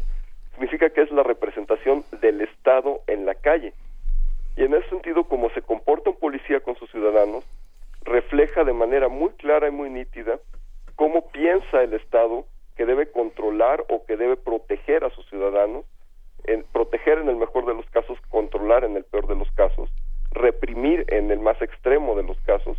Y en ese sentido las policías hacen lo que se les pide, porque digamos, están hechas para eh, responder a los intereses políticos de quien está al mando. De ahí que es importante la voluntad política para la reforma policial. Sin duda alguna que no todos los maestros eh, incurren en actos de violencia y por supuesto no hay que caer en ese tipo de generalizaciones, pero sí tenemos muchísimos casos más allá de los maestros en los cuales hay situaciones de violencia extrema en las manifestaciones, eh, ciudadanos que incendian edificios públicos, ciudadanos que eh, ponen en riesgo la vida de, de otros ciudadanos y en ese sentido es necesario que de manera suficiente y proporcional la policía ejerza la fuerza, porque es una de sus funciones. Sin embargo, para eso precisamente tiene que haber un marco legal que lo limite y tiene que haber un entrenamiento efectivo que permita tanto a policías como a ciudadanos saber hasta dónde deben llegar esos límites y que sobre todo se tenga una conciencia muy clara, es decir, se actúe con inteligencia. Si, por ejemplo, eh, en, todo lo que sucedió en torno a los actos de Atenco en, en, el Estado de México, se hubiera tenido eh, una acción de inteligencia, hubieran sabido que los líderes estaban en Chapingo, tal vez ni siquiera hubieran tenido que entrar a la comunidad de Atenco y generar todas las atrocidades que ahí se generaron por parte de policía municipal, estatal y federal. En ese sentido, pudieran haber hecho un, un operativo quirúrgico para detener a los líderes que estaban incitando a la población a la violencia y sin duda alguna se hubieran neutralizado la violencia de la, de la comunidad. Y en ese sentido es lo que tenemos que aprender de, de todos estos ejercicios y lamentablemente como país no lo estamos aprendiendo. Lamentablemente nuestras policías siguen recurriendo a la violencia, siguen recurriendo a la represión, siguen, como dijeron ustedes, una de las conclusiones de los foros de causa en común, siguen siendo reactivos y no proactivos. Es decir, no estamos aprendiendo de los errores que hemos cometido como país. ¿Sientes, Juan, para ir terminando con esta conversación, que en algún momento se va a aprender de esos errores? Pues yo creo que ya hemos pasado por crisis demasiado graves y, que, y que eh, lamentablemente así no hemos aprendido.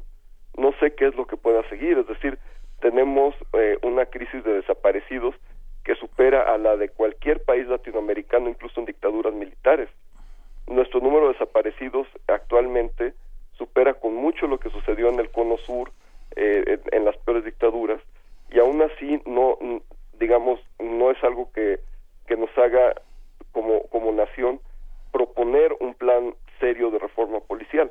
En ese sentido, lo que tenemos que hacer es tratar de impulsar como ciudadanos conscientes, sin necesidad de que medie una crisis, un proceso que nos lleve hacia la transformación seria de nuestras instituciones policiales, porque pues las administraciones van a hacer lo que puedan hacer durante sus años o lo que quieran hacer durante sus años y nosotros somos quienes tenemos que vigilar que a través de las administraciones este proceso pueda tener continuidad.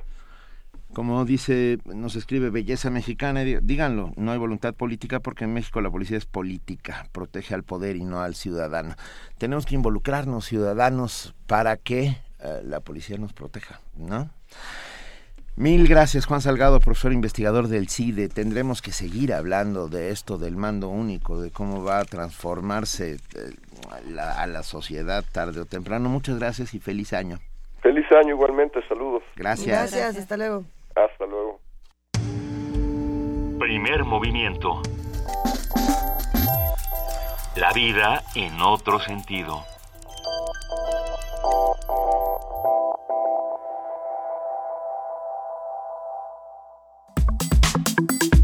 Nota Internacional. El presidente de Estados Unidos, Barack Obama, dijo este martes en un mensaje muy emotivo que Estados Unidos debe sentir urgencia para discutir la ola de tiroteos masivos en los últimos años. El mandatario reveló una serie de acciones ejecutivas que tienen el objetivo de cortar de raíz las muertes por arma de fuego. Por ejemplo, se pretende ampliar las revisiones de antecedentes penales que se realizan para determinar la pertinencia de la venta de armas. Obama dijo que sus acciones ejecutivas están dirigidas a contrarrestar las muertes por arma de fuego y no entran en conflicto con la segunda enmienda. El derecho a portar armas está establecido en la segunda enmienda de la Constitución de Estados Unidos, aprobada por el Congreso en 1789 y que pasó a formar parte de la Carta Magna en 1791. Desde entonces se han dado discusiones políticas acerca de la interpretación de esta enmienda. Más de 30.000 ciudadanos estadounidenses mueren cada año por episodios que involucran armas de fuego, incluyendo accidentes y suicidios. Durante 2015 ocurrieron 372 tiroteos masivos en los que fueron asesinadas 475 personas. Para conversar con nosotros sobre el derecho de los individuos a defenderse y sobre la necesidad del Estado de regular la posesión de armas, Hoy nos acompaña en la línea Jorge Enrique Linares, director del Programa Universitario de Bioética y colaborador de Primer Movimiento. Jorge, muy buenos días. Hola Benito, hola Luisa, hola Juana Inés, ¿cómo están? Muy bien, buenos Estamos muy bien, gracias. Qué gusto escucharte, Jorge, ¿cómo está todo? Hace tanto tiempo que no nos oímos. ya ves. y, esta mañana vamos a platicar, ahora después de nuestra discusión que tuvimos sobre la legalización de drogas, ahora nos toca platicar sobre lo que pasó con, con Obama, con este, con este discurso y con esta discusión de las armas. ¿Qué, ¿Qué opinas? ¿Qué es lo que está pasando ahora? Pues miren, eh, en efecto los, los liberales puros en Estados Unidos, eh, que algunos son gente muy sensata, defienden el, el derecho de la autodefensa de los ciudadanos. Esto, como ustedes decían, proviene de la segunda enmienda, es un, es un viejo principio que está garantizado en la en la Constitución norteamericana y pues se remonta a los tiempos eh, del lejano oeste, como veíamos en las películas de westerns, ¿no? De que la gente tenía que defender su propiedad eh, porque no existían, eh, digamos, instituciones adecuadas ni una policía con suficiente capacidad, lo cual sucede ahora en México, por cierto pero bueno entonces eh, eh, se queda esa, ese principio eh, jurídico político ¿no? que parte de la idea de la autodefensa y del derecho a defender la, la propiedad privada que es sacrosanta en, en, Norteamérica y pues, en todo el mundo capitalista y pero bueno entonces de ese derecho de, la autodefensa y de poseer armas para defenderse porque el Estado no puede defenderte en todos los casos desde luego se pasa al terreno de qué sucede, qué sucede cuando los ciudadanos pueden eh, adquirir armas sin eh, en realidad controles muy estrictos eh, y entonces hay un mercado tan expandido y tan abierto de, de compra de, compra y venta de armas como en Estados Unidos entonces el, el problema inmediato que ha surgido es que desde luego esta libertad de poseer armas representa un peligro inmediato para los demás ¿no? Y pues se ha visto muchas veces en Estados Unidos que, que la facilidad con la que se adquieren las armas y armas de, de alto poder incluso, pues eh, ha repercutido en que personas que tienen trastornos eh, mentales o personas que están radicalizadas y que y que son peligrosas, eh, pues eh, usan las armas, las adquieren incluso legalmente en, en, en, los supermercados, incluso en las ferias de, de, de venta de armas, y pues pueden dañar a los demás. Esto es un, un problema elemental de, de, ética y política básica, ¿no? Que esa libertad tiene que ser restringida porque eh, el uso, el, el derecho de, de, portar armas, pues representa un peligro inmediato para el resto de la sociedad, ¿no?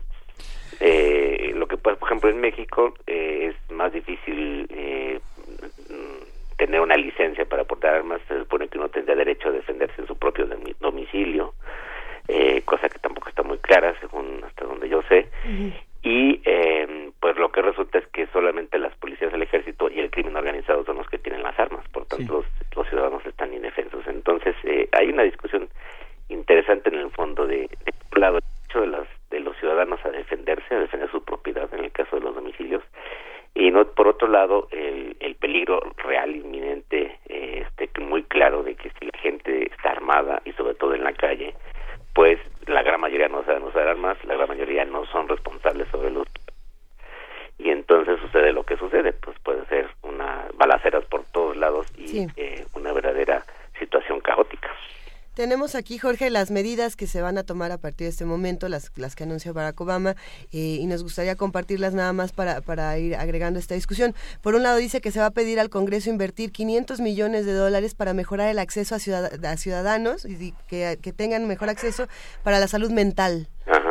Eso, eso es por un lado. Luego dice, el FBI va a aumentar el personal disponible para realizar la revisión de antecedentes en 50%, contratando a más de 230 nuevos analistas, ¿no? Para, para ver qué onda con eso. Pero, ah, o sea, por, por otro lado, tienes ya en a estas alturas del siglo y el partido la posibilidad de imprimir con una impresora láser una pistola. Sí, bueno, la, la, la, Casa Blanca desde ahora reconoce que no, o sea, que estas medidas no son suficientes, pero ni, de, ni de entrada para este asunto, ¿no? Pero eh, no puedes imprimir las balas, perdón. Sí, puedes sí. imprimirlo, puedes imprimir Las balas no.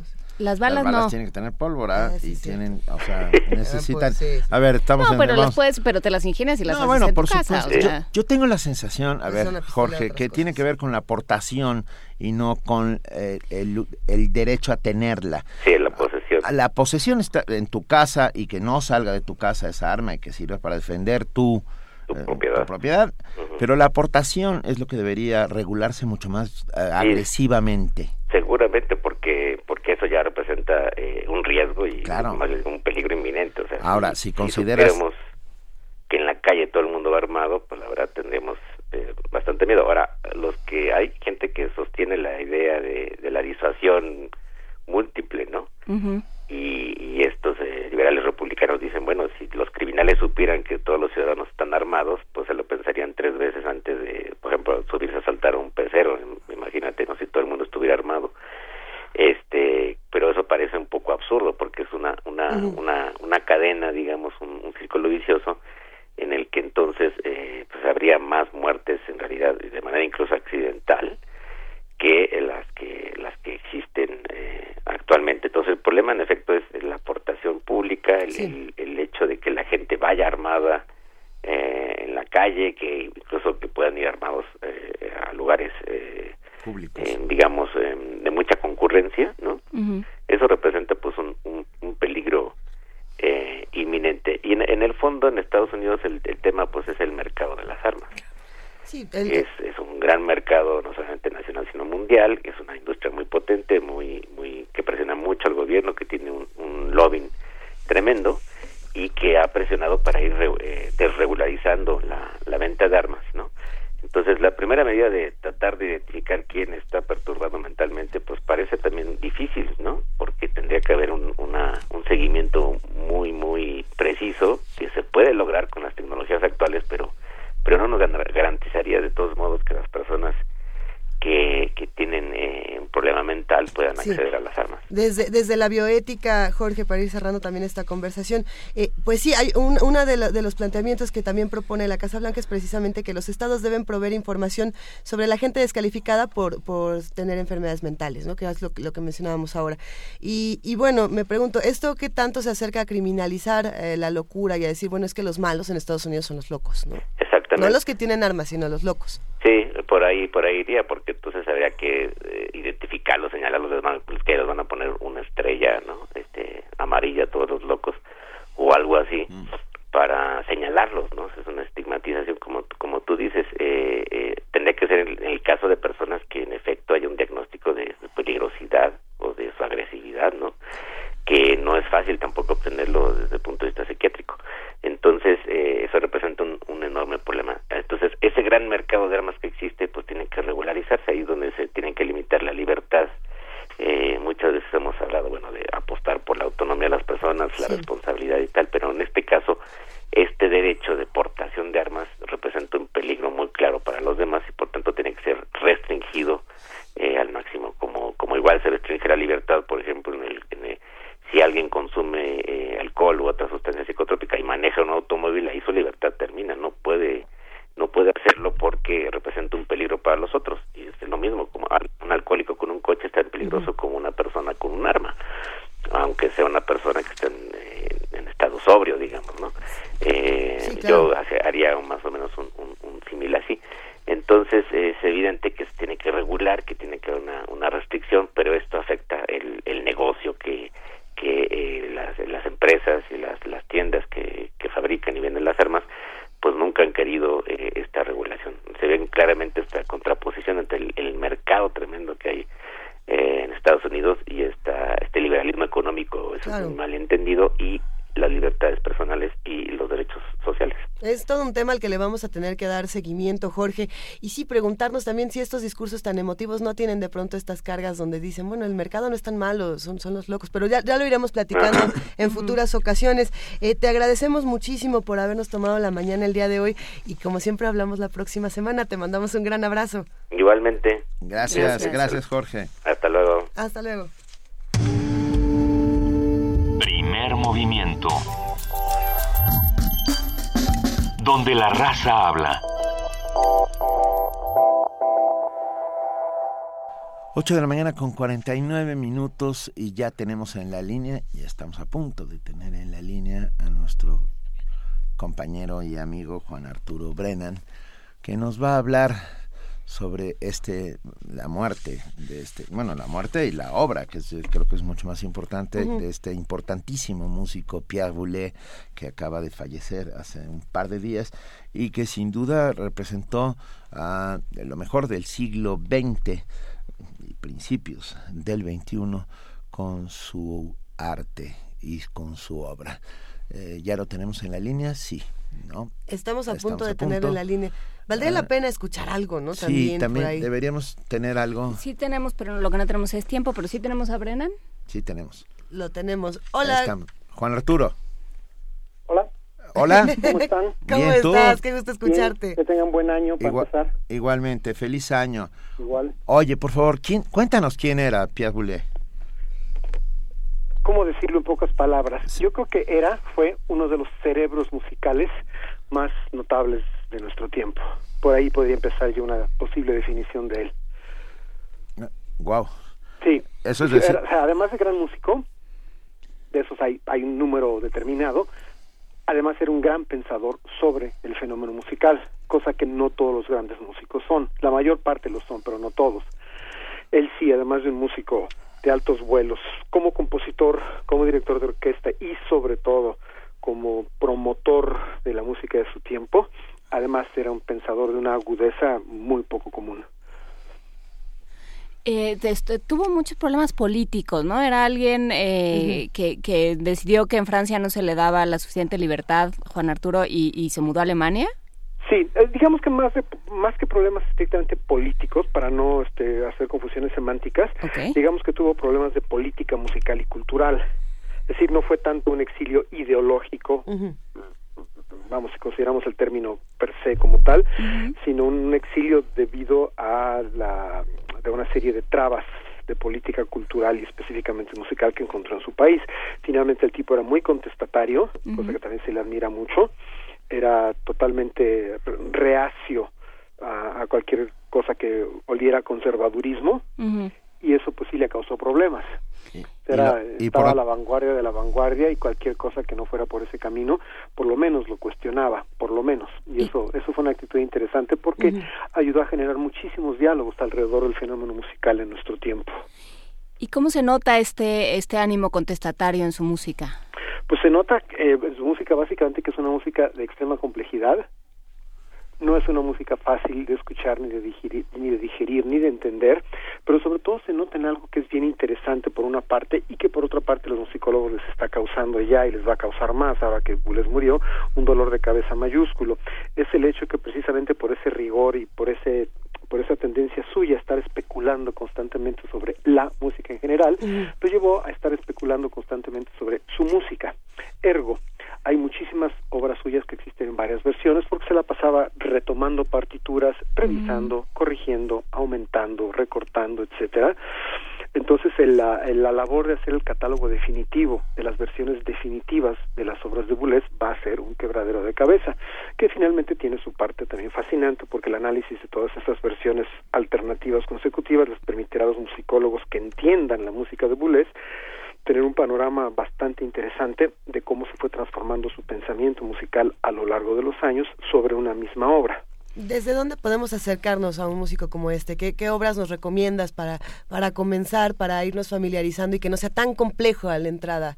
Mira, eh, yo yo tengo la impresión de que con un compositor como Boulez no hay no hay una entre comillas obra fácil, cierro No hay entrada comillas, fácil. para entrarle, pero les podría recomendar sobre todo aquellos que tienen acceso a la al servicio del, de, de la sala de conciertos digital de la Filarmónica de Berlín Quiero recordar que hay ahí, en, en uno de los, en los archivos, en los archivos de un concierto relativamente reciente, una versión absolutamente formidable de una obra suya para flauta al, eh, con modificación electrónica y orquesta sinfónica que se llama Explosant Fix, que tiene la ventaja de la imagen que ahí está el video también, entonces eso permite al que escucha ir viendo qué diablos está pasando en, en la orquesta.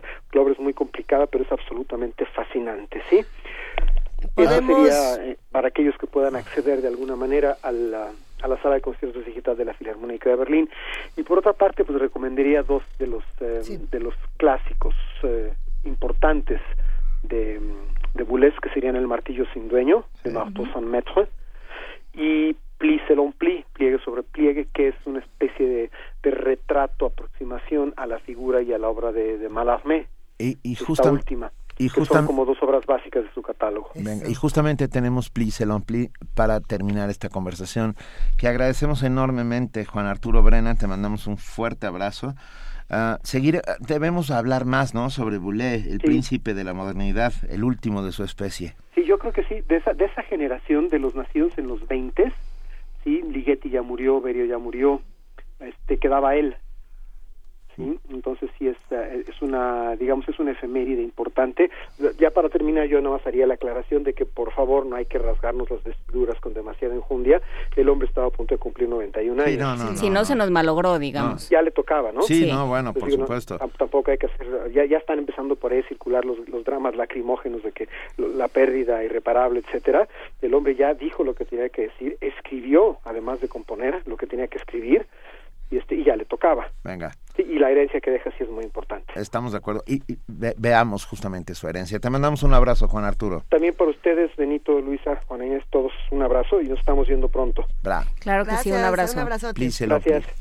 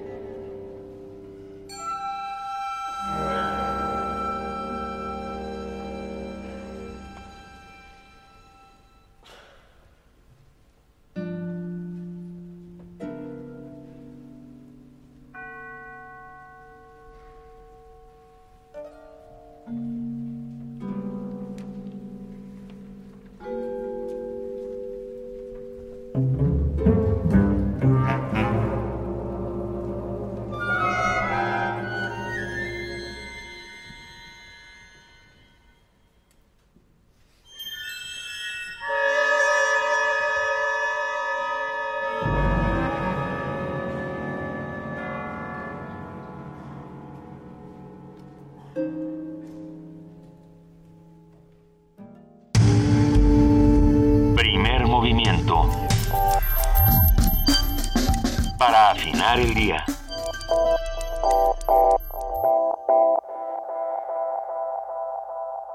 Ya llegué, ma. Hijo, ¿cómo te fue en el MUAC? Bien, siempre te deja algo. Oye, y... ¿Qué pasó, ma? ¿Qué pasó?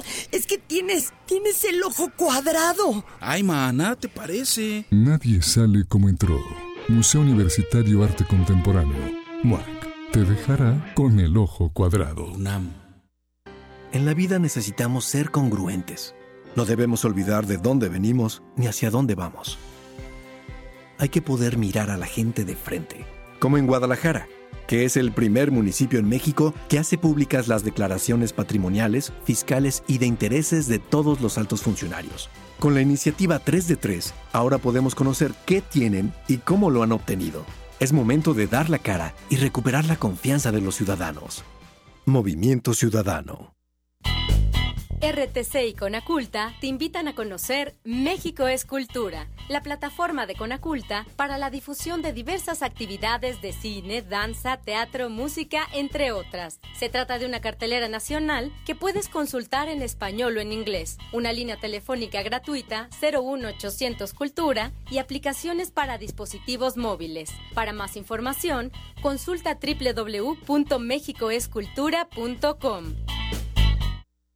Te invitamos a disfrutar de los mejores platillos sonoros. Buffet Babel. Tenemos ingredientes de la más alta calidad.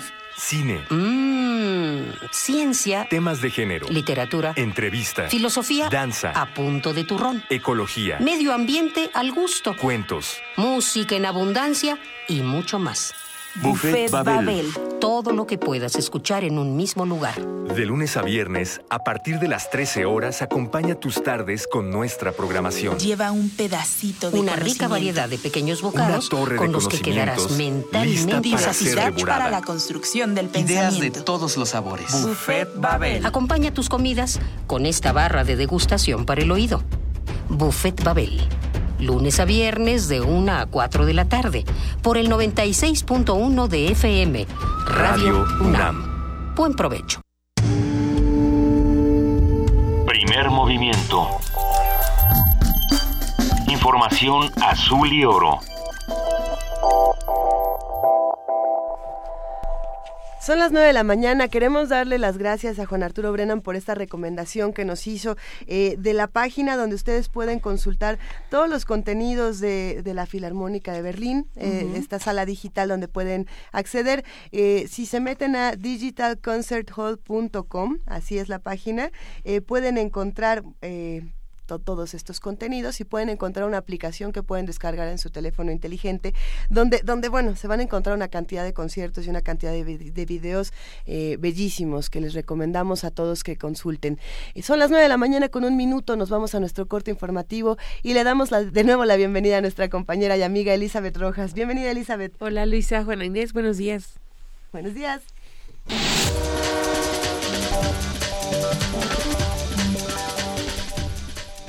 El gobierno del estado de Morelos reiteró su disposición al diálogo institucional permanente y transparente con las autoridades del ayuntamiento de Cuernavaca para la atención de diversos asuntos que aquejan al municipio. Así se señaló en un comunicado donde se agregó que el secretario general de gobierno, Matías Quirós Medina, se ha puesto en contacto de manera oficial con el ayuntamiento para puntualizar los detalles del encuentro entre el gobernador Graco Ramírez y el edil Cuauhtémoc Blanco. En el mensaje también se indica que las autoridades electas deben estar en unidad y no en confrontación o deserrazón, porque los únicos beneficiados son aquellos que intentan vulnerar las instituciones del Estado mexicano. Por unanimidad, la Sala Superior del Tribunal Electoral del Poder Judicial de la Federación ordenó al INE responder a la petición del PRI para gestionar ante el gobierno federal el aplazamiento del apagón analógico en el estado de Colima. Los magistrados determinaron que el Consejo General del Instituto Nacional Electoral debe responder a la brevedad la solicitud de ese partido. El argumento del PRI es que no se suspendiera el apagón en algunas zonas de la entidad para dar cobertura del proceso electoral extraordinario para elegir gobernador cuyas elecciones se realizarán el 17 de enero. El Tribunal Electoral del Poder Judicial de la Federación confirmó la resolución de la Sala Regional Especializada que sancionó un spot del candidato del PAN, Jorge Luis Preciado.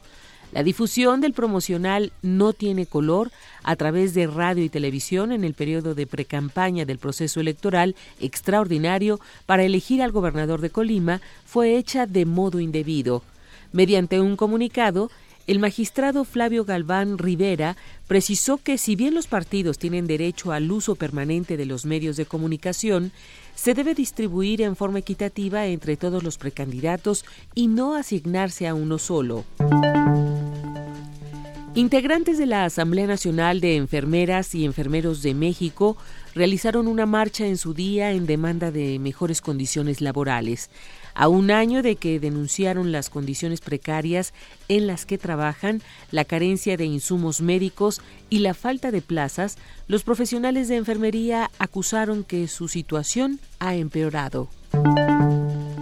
En información internacional, Tailandia debe investigar las desapariciones forzadas, señala la ONU.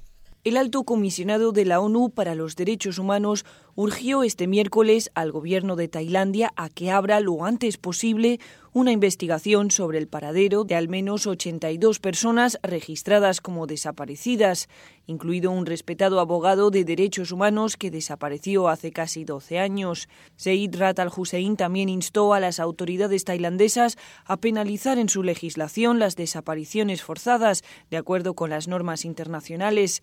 En un comunicado, el alto comisionado señaló que las familias de los desaparecidos tienen el derecho a saber la verdad, así como cualquier progreso o resultados de las investigaciones.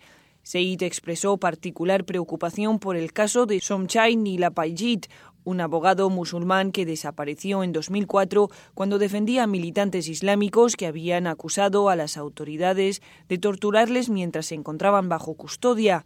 El mes pasado, el Tribunal Supremo de Tailandia confirmó la absolución de 2011 de cinco agentes de policía acusados de estar implicados en la desaparición de Somchai. Said criticó la decisión, acusando al tribunal de perderse una oportunidad para proteger los derechos de las víctimas a la verdad, la justicia y la reparación en casos de desaparición forzada. Carlota Fluxa, Naciones Unidas, Nueva York. En Libia, un coche bomba estalló en el centro de entrenamiento para policías en la ciudad de Sliten. De acuerdo con algunos testimonios, hay más de 60 muertos y 150 heridos. Martin Kobler, representante especial de la ONU para Libia, condenó a través de su cuenta de Twitter el que podría ser el peor atentado que sufre el país desde la época post-Gaddafi.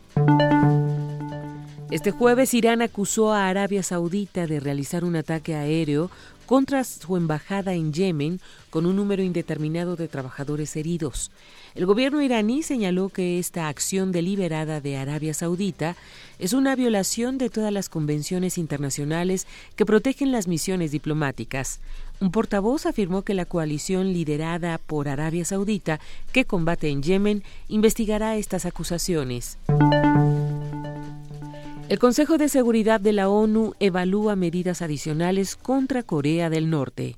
El Consejo de Seguridad de Naciones Unidas informó que trabaja en la adopción de una resolución para tomar medidas adicionales contra la República Popular Democrática de Corea tras el anuncio por Pyongyang de que realizó este 6 de enero una prueba de una bomba de hidrógeno al concluir una reunión de emergencia solicitada por Estados Unidos y Japón. El presidente en turno del órgano, el embajador de Uruguay, Elvio Rosselli, leyó un comunicado de prensa en el que se expresa una condena enérgica de ese ensayo por constituir una violación de varias resoluciones del Consejo y del régimen de no proliferación nuclear. Los miembros del Consejo de Seguridad también recordaron que habían anteriormente expresado su determinación de tomar medidas significativas en el caso de otra prueba nuclear de Corea del Norte y en línea con ese compromiso y la gravedad de esta violación, comenzarán a trabajar inmediatamente en tales medidas en una nueva resolución del Consejo de Seguridad. Por su parte, el representante de Japón ante la ONU afirmó que esta era la cuarta ocasión que las autoridades norcoreanas realizaban ese tipo de pruebas y que se habían aprobado un número similar de resoluciones por el Consejo. Jorge Millares, Naciones Unidas, Nueva York. Como parte de la investigación iniciada por los robos y las agresiones sexuales que sufrieron cientos de mujeres durante Año Nuevo en Colonia, Alemania, se está indagando si estos actos están relacionados con una conocida red criminal, informó la policía alemana. El ministro regional de Interior, Ralf Hager, informó que hasta el momento se ha estado investigando a tres sospechosos, aunque aún no hay detenidos. Ante la especulación de la policía sobre si los agresores parecían ser de origen árabe o magrebí, el ministro del Interior, Thomas de Maizière, señaló que cualquier sospecha generalizada contra los refugiados está tan fuera de lugar como guardar silencio sobre las estructuras delictivas si pueden ver, si pueden ser verificadas.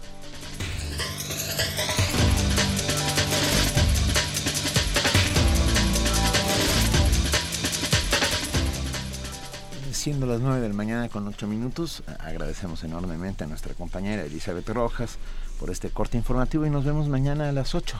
Hasta mañana, Benito, que tengan buen día. Gracias, Elizabeth.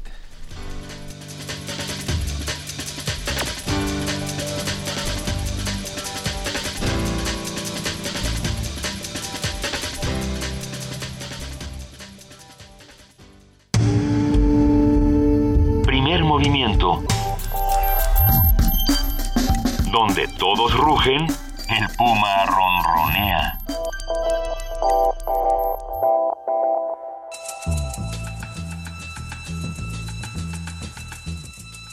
Es hora de poesía necesaria.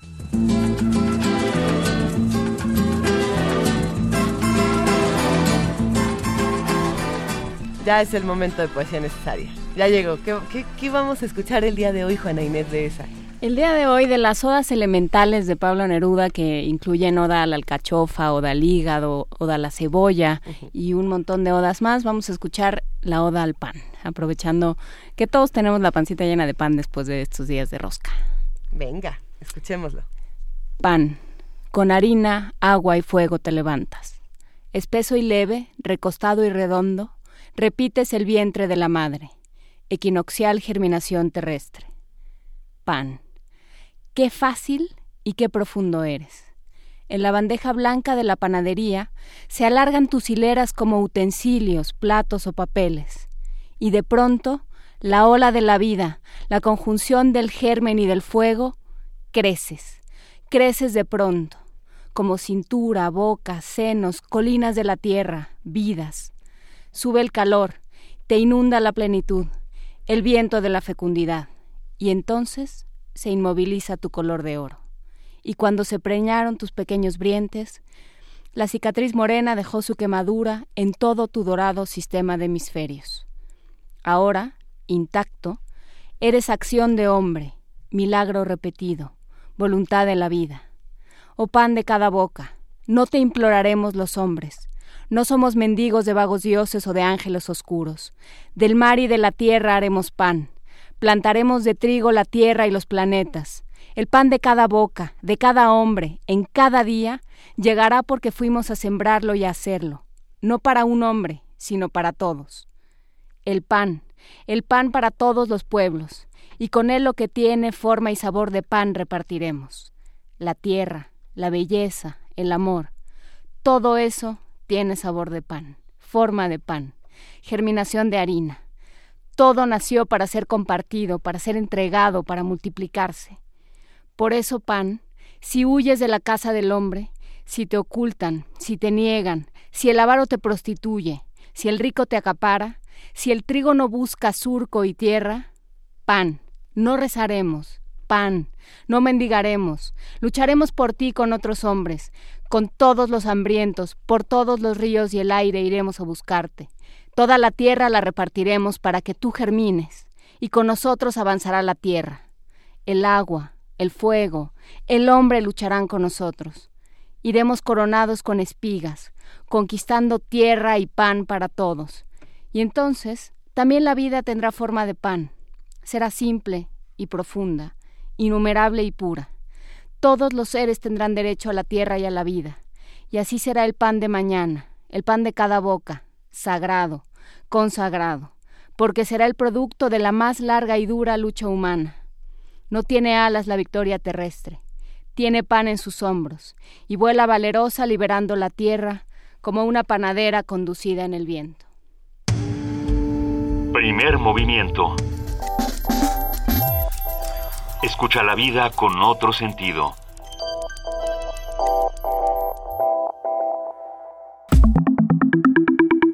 La mesa del día.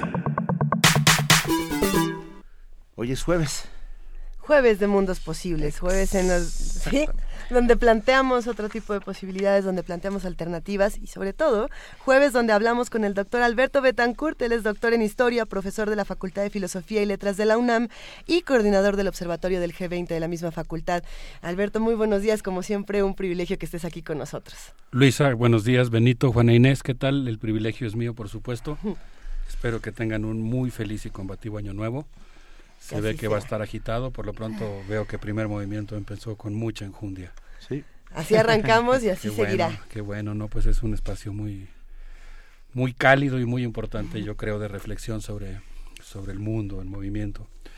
Eh, pues yo quisiera proponerles que habláramos el día de hoy sobre eh, un evento, yo diría, culturalmente muy importante y sintomático, que es eh, la Navidad, o dos eventos, la Navidad y la celebración de Año Nuevo y cómo lo, cómo lo festejaron o qué propósitos de Año Nuevo hicieron los miembros del BRICS, el grupo formado por Brasil, Rusia, India, China y Sudáfrica, que pues se encuentra en plena disputa por la hegemonía mundial. Este año China presidirá la cumbre del G20, se está proponiendo relanzar una reforma que ya logró pero que no ha sido aprobada en el Fondo Monetario Internacional para cambiar las reglas de gobierno de esa institución.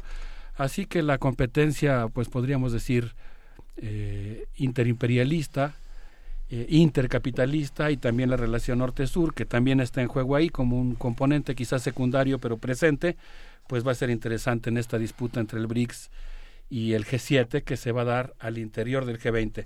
Si les parece bien, podríamos ir por estaturas demográficas y empezar con el país más poblado del mundo. Y hablemos de su dirigente, que es Xi Jinping, y cómo conmemoró el Año Nuevo. Xi Jinping es uno de los 65 millones de militantes del Partido Comunista Chino, que tendrá, entre otras, tres importantes tareas en 2016. Como ustedes recordarán, Xi Jinping, al igual que el presidente mexicano, eh, hizo una carrera política que empezó relacionado con las telenovelas.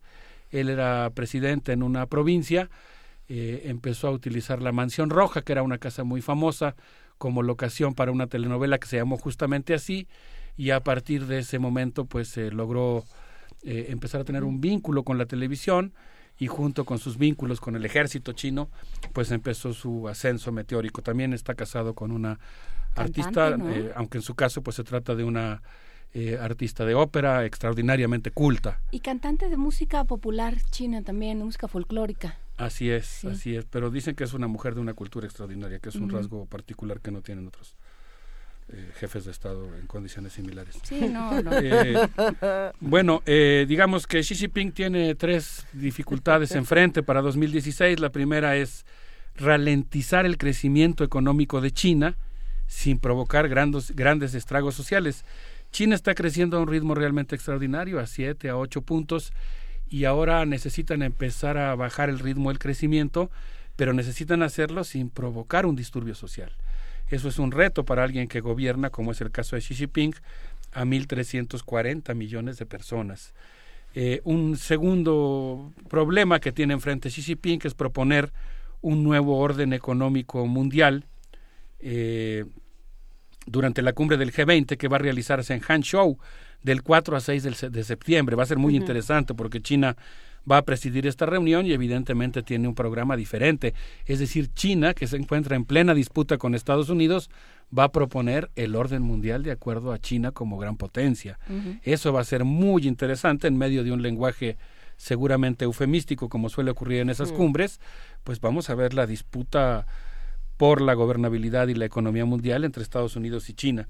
El dirigente que sustituyó su camisola verde olivo tipo Mao, como aparecen algunas fotografías que se pueden encontrar en Internet, y lo cambió por elegantes trajes azules, nació en 1953, pertenece a la etnia Han, como hemos mencionado en este programa, y es licenciado en algo que no existe en nuestras universidades, es una carrera que no se ofrece en la UNAM, es licenciado en teoría marxista, egresado de la Universidad de Tsinghua.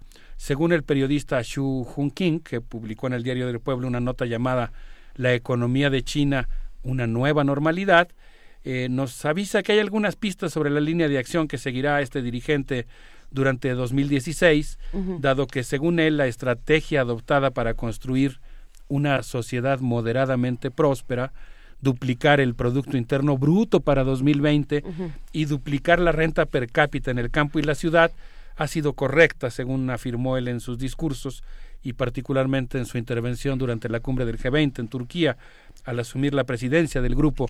Fíjense ustedes de lo que estamos hablando. China crecerá con sus 1.340 millones de habitantes. Gobernar a esa cantidad de personas es su tercer reto para 2016. China está creciendo a un ritmo de un 7% anual, lo cual contribuyó en un 30% al crecimiento económico mundial. Su balance del 2015 seguramente le permitirá acariciar un importante logro obtenido por él durante este año, la inclusión del renminbi, el yuan convertible a nivel internacional, entre la eh, canasta de divisas aceptadas por el Fondo Monetario Internacional. Eh, bueno, pues ¿cómo celebró el año nuevo? Xi Jinping, Xi Jinping estuvo muy cercano, muy cercano a la Navidad más que al año nuevo, eh, estuvo en Beijing recibiendo a Leung Chung-ying, jefe ejecutivo de la región administrativa especial de Hong Kong, le dio un jaloncito de orejas y le dijo que quería que se cumpla con mayor rigor la ley regional que le da cierta autonomía a Hong Kong, pero le dijo que lo respaldaba y que seguirían contando con eh, el apoyo de, de China siempre y cuando se cumpliera con la ley básica. Fíjense que eh, Xi Jinping tiene la idea muy clara no solamente de impulsar el confucianismo en sustitución del marxismo, sino también tiene una, un eje central de su política que es un país, dos sistemas. Según él, China continental es socialista y Hong Kong es capitalista, y esta extraña conjunción entre los dos sistemas, entre la China continental y Hong, Kong como región autónoma, pues permite que, que funcione la economía china como funciona. Eh, por su parte, el jefe de esta región autónoma, Hong Kong, hizo votos por mejorar la estabilidad económica de la zona para garantizar que dicha región siga siendo un emporio financiero, comercial y de navegación. Según el Banco Mundial, la gran fábrica eh, del siglo XXI es China, cuyo territorio abarca 9 millones de kilómetros cuadrados y tiene un Producto Interno Bruto de 10 billones de dólares. Tiene una expectativa de vida de 75 años y un ingreso anual de 7.400 dólares, relativamente bajo si pensamos en el peso que tiene la economía. Bueno, pues podríamos decir que para este año 2016 China eh, propuso al G20 una agenda basada en cuatro puntos, arreglar los motores de la economía global, innovando los conceptos relativos a desarrollo, institucionalidad global y modelos de negocios, mejorar la productividad mediante la elaboración de una guía de reformas estructurales y un sistema de supervisión de las mismas, y luego algo nada modesto, fíjense, yo no sé qué propósitos hicieron nuestros amigos del eh, culto y diverso auditorio de Radio UNAM para el 2016, pero el propósito de Xi Jinping es impulsar una nueva revolución industrial. Y entre otras cosas, esa nueva revolución industrial incluye la eh, adopción de modelos que auspicien la rápida circulación de innovaciones tecnológicas. Es decir, se va a oponer a la política estadounidense impulsada en los organismos de propiedad intelectual y va a plantear que haya una rápida circulación de innovaciones que permita que China copie las cosas del mundo bajo el argumento interesante de que los bienes de la humanidad pues tienen que circular rápidamente y que es eh, dañino eh, estar coartando su rápida circulación. A favor. Eh, digo, yo estoy a favor, pues. Muy bien, digo, si estábamos algo, algo un poco sorprendente es esta doble caída de la bolsa de valores china en los, en los últimos dos días. Que esta semana. 7% un día y 6% el otro es una barbaridad. Y no bajó, y no cayó más porque la cerraron. Eh, la, cerraron, sí, A mí me llama muchísimo la atención esta reconfiguración que se está intentando hacer en China porque no solamente se está haciendo por este lado, para oponerse a las políticas estadounidenses, también se está haciendo por el lado del ejército, ¿no? Xi Jinping anunció apenas hace unos días que iban a reconfigurar eh, toda esta parte del ejército para hacerlo más activo en las políticas internacionales y esos anuncios siempre ponen a uno un tanto nervioso, ¿o no? Hoy no vamos a hablar de eso, que es un tema importantísimo y del que vamos a hablar a profundidad después, pero pues ahí había que ubicar también la eventual detonación de un arma nuclear en Corea del Norte, que evidentemente es un gobierno que está muy vinculado con China. Así es. Y que eventualmente pues podríamos leer lo que ocurrió. pero China ya dijo, oiga, no, yo tampoco. Todo yo sí, no, no, por eso es muy interesante ver qué pasa, ¿no? Digamos, si es China por interpósito país o si es eh, que más bien eh, se le se le salieron del huacal los eh, dirigentes de Corea. O si sí, vamos. que la detonaron, porque todavía está esa discusión. Claro, sí, por eso yo creo que vale la pena esperar un poquito para ver qué fue lo que pasó. Bueno, pues Xi Jinping tiene varios problemas enfrente. Uno de ellos tiene que ver con este asunto, eh, la devaluación del yuan, la crisis financiera, etcétera. Eh, así que, pues, vamos a ver cómo se comporta la economía china este año. no es cualquier cosa gobernar esa economía y tratar de ganar la supremacía a los Estados Unidos. Nuestro siguiente personaje del BRICS es Narendra Modi, el primer ministro de la India, vamos a hablar de él. Así que para empezar vamos a poner un poco de música, vamos a escuchar a Anushka Shankar en el concierto homenaje a George Harrison, a ver qué les parece esta pieza de música india.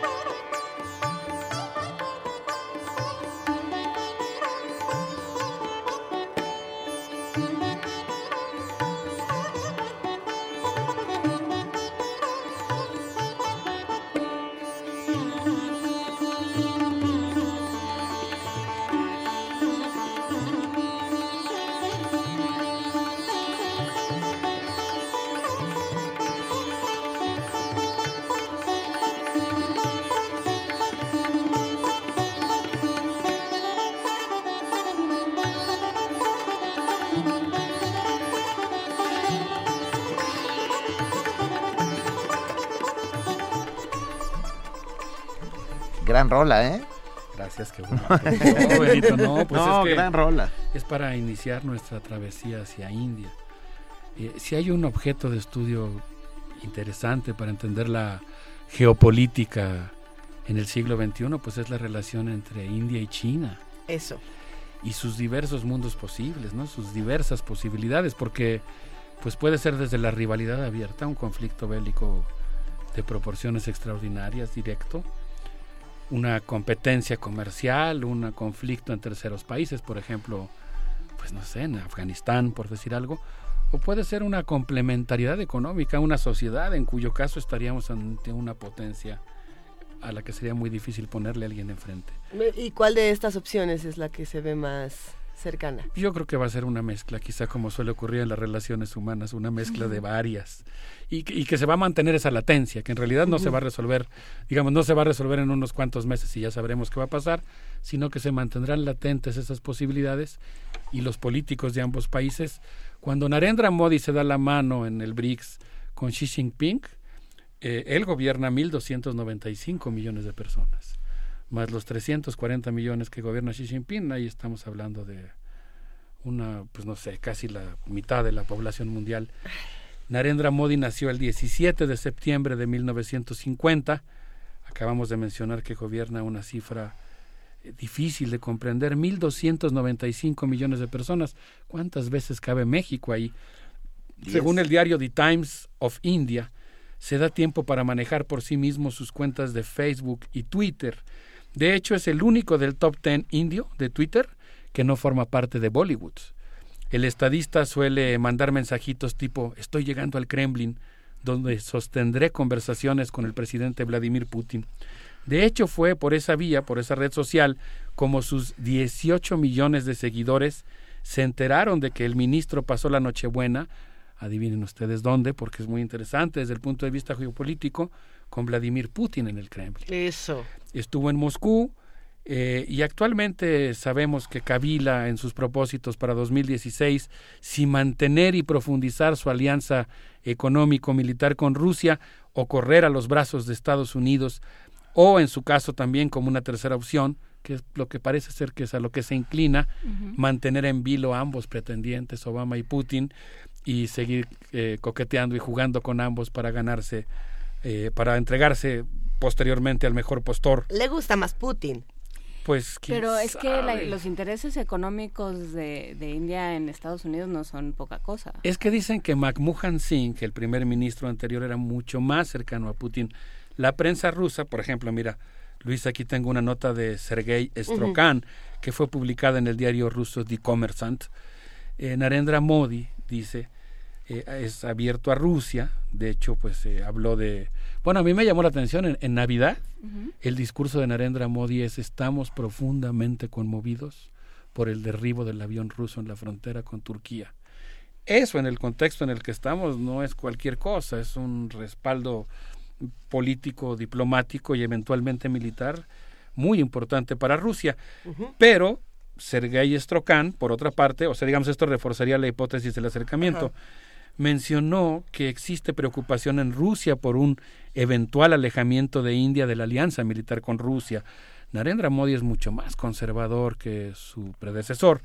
Durante un encuentro empresarial celebrado a orillas del río Moskva, llamado Amigos de la India, el primer ministro informó que firmará un acuerdo para que Rusia provea a India del sistema antiaéreo S-400, que por cierto ya está emplazado en la frontera entre Siria y Turquía, para que Rusia también construya una planta nuclear con seis reactores en Andhra Pradesh. Eso es algo que yo detesto de la política de Putin. Anda vendiendo esas porquerías llamadas reactores nucleares por todo el mundo y eso representa un peligro extraordinario. Por otra parte, el primer ministro indio dijo que espera que Rusia incremente su abastecimiento de gas a través del proyecto Sakhalin. El comercio bilateral se reduce entre la India y Rusia a nueve mil millones de dólares, de los cuales siete mil se refieren a venta de armamento. Estábamos comentando, eh, Juan Inés, ahorita fuera del aire, esto que mencionaba, ¿no? De la agitación que vivió la India en los primeros días del año por el estallido de una bomba eh, cerca de una base militar y bueno, pues eh, las armas que está utilizando la India para combatir al terrorismo son rusas. Ahí es donde la, geopolítica mundial se vuelve muy complicada. India tiene un problema con Pakistán y Pakistán tiene un respaldo chino, aunque por otra parte China y Rusia son tan buenos amigos. A veces, las, como en las relaciones humanas, también las relaciones entre países se embrollan muchísimo.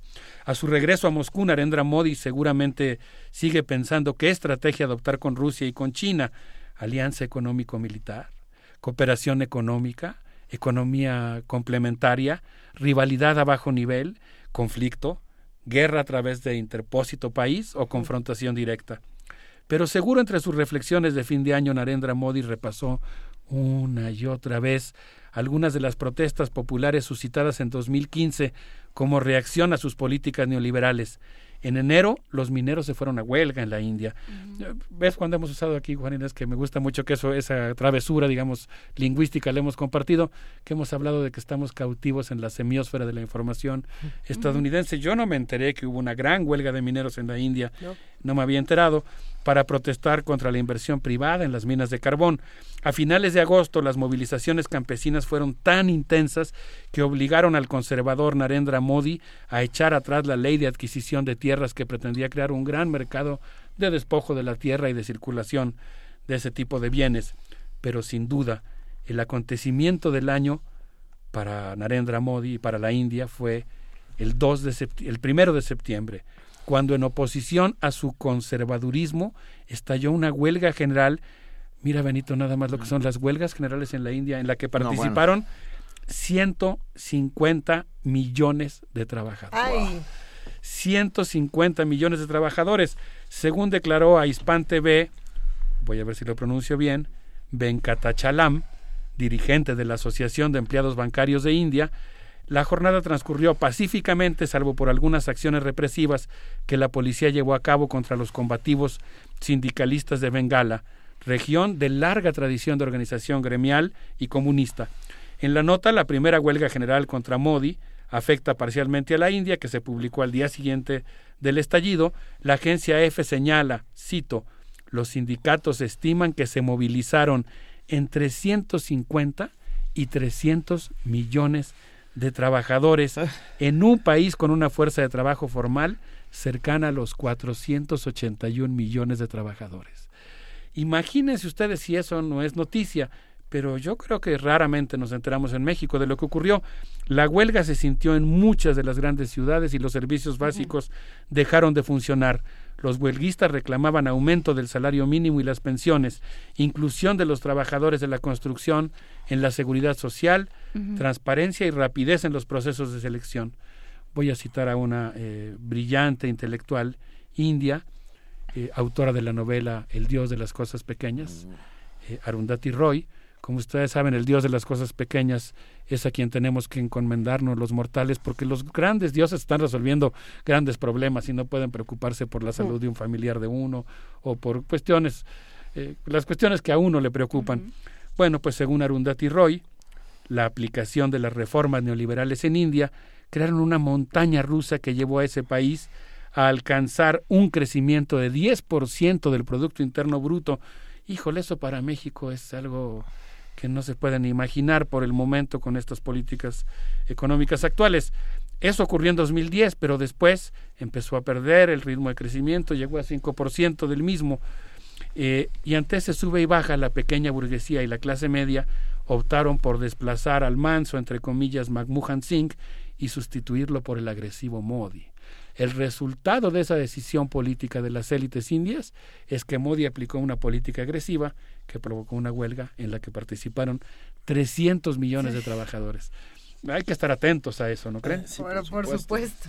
Bueno, pues nos quedan todavía varios países, nos queda Brasil, nos queda Rusia si seguimos por orden demográfico y nos queda Sudáfrica. Sudáfrica, Sudáfrica del que vamos a hablar en el próximo programa. Sudáfrica es un país verdaderamente interesante. Vamos a hablar de las seis esposas de Jacob Zuma. Vamos a hablar del proceso de aburguesamiento del Congreso Nacional Africano y del interesantísimo proceso de reconciliación. Y de lo que ha implicado Sudáfrica para el resto de África también. O sea, cómo, cómo África se ha ido midiendo de alguna forma en, a partir del siglo XX y eh, durante lo que llevamos el XXI, a, partir de Sudáfrica, ¿no? Claro, no, Sudáfrica juega un papel ahora interesantísimo y aspira justamente a jugar ese papel de ser el receptor de las donaciones y los flujos de inversión europeos y norteamericanos y, y chinos sobre todo. Xi Jinping estuvo el año antepasado en, en la cumbre de los BRICS en Sudáfrica. ¿Querías comentar algo, Luis? No, no, no, solamente pienso que China está planeando muchas cosas y que China tiene que ver con absolutamente todos los países últimamente, pero lo podemos discutir después. Por eso reiteramos nuestra invitación a toda la comunidad universitaria para que sigamos emplazando nuestro observatorio geopolítico desde Copilco el Bajo, desde el campus universitario, y sigamos observando el mundo desde la universidad. Vamos a despedirnos en saludo a Sudáfrica, de la que hablaremos en el próximo programa, con una canción de fantasma que se llama Basbizil. Venga. Un abrazo para todos. Mil Feliz gracias, Año Alberto, Nuevo. Alberto Betancourt. Muchas gracias por tus mundos posibles. Gracias a ustedes.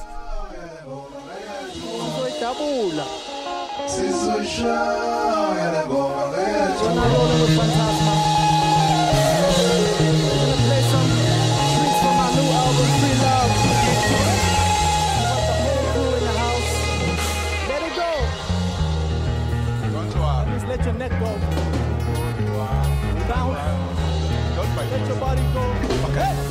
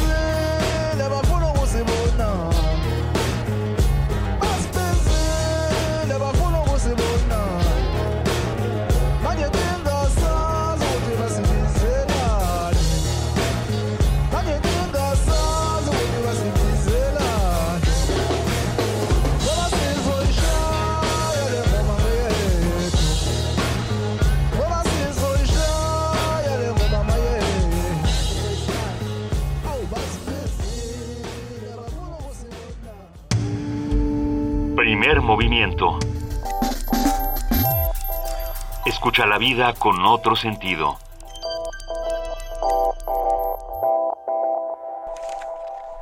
Nueve de la mañana, 43 minutos. Ya tenemos en la línea a Luis de la Barrera Solórzano, director del Programa Universitario de Derechos Humanos. Muy buenos días, feliz año, Luis de la Barrera. Juana Inés, Luisa, Benito, auditorio de Radio UNAM, feliz año, que Feliz sea un año. año con mucha alegría, mucha salud, mucho afecto, mucho- muchos éxitos, muchas felicidades para todos. Igualmente, muchísimas gracias. Nos vas a hablar sobre el trato a los niños, ¿verdad? Así es, así es. Por favor.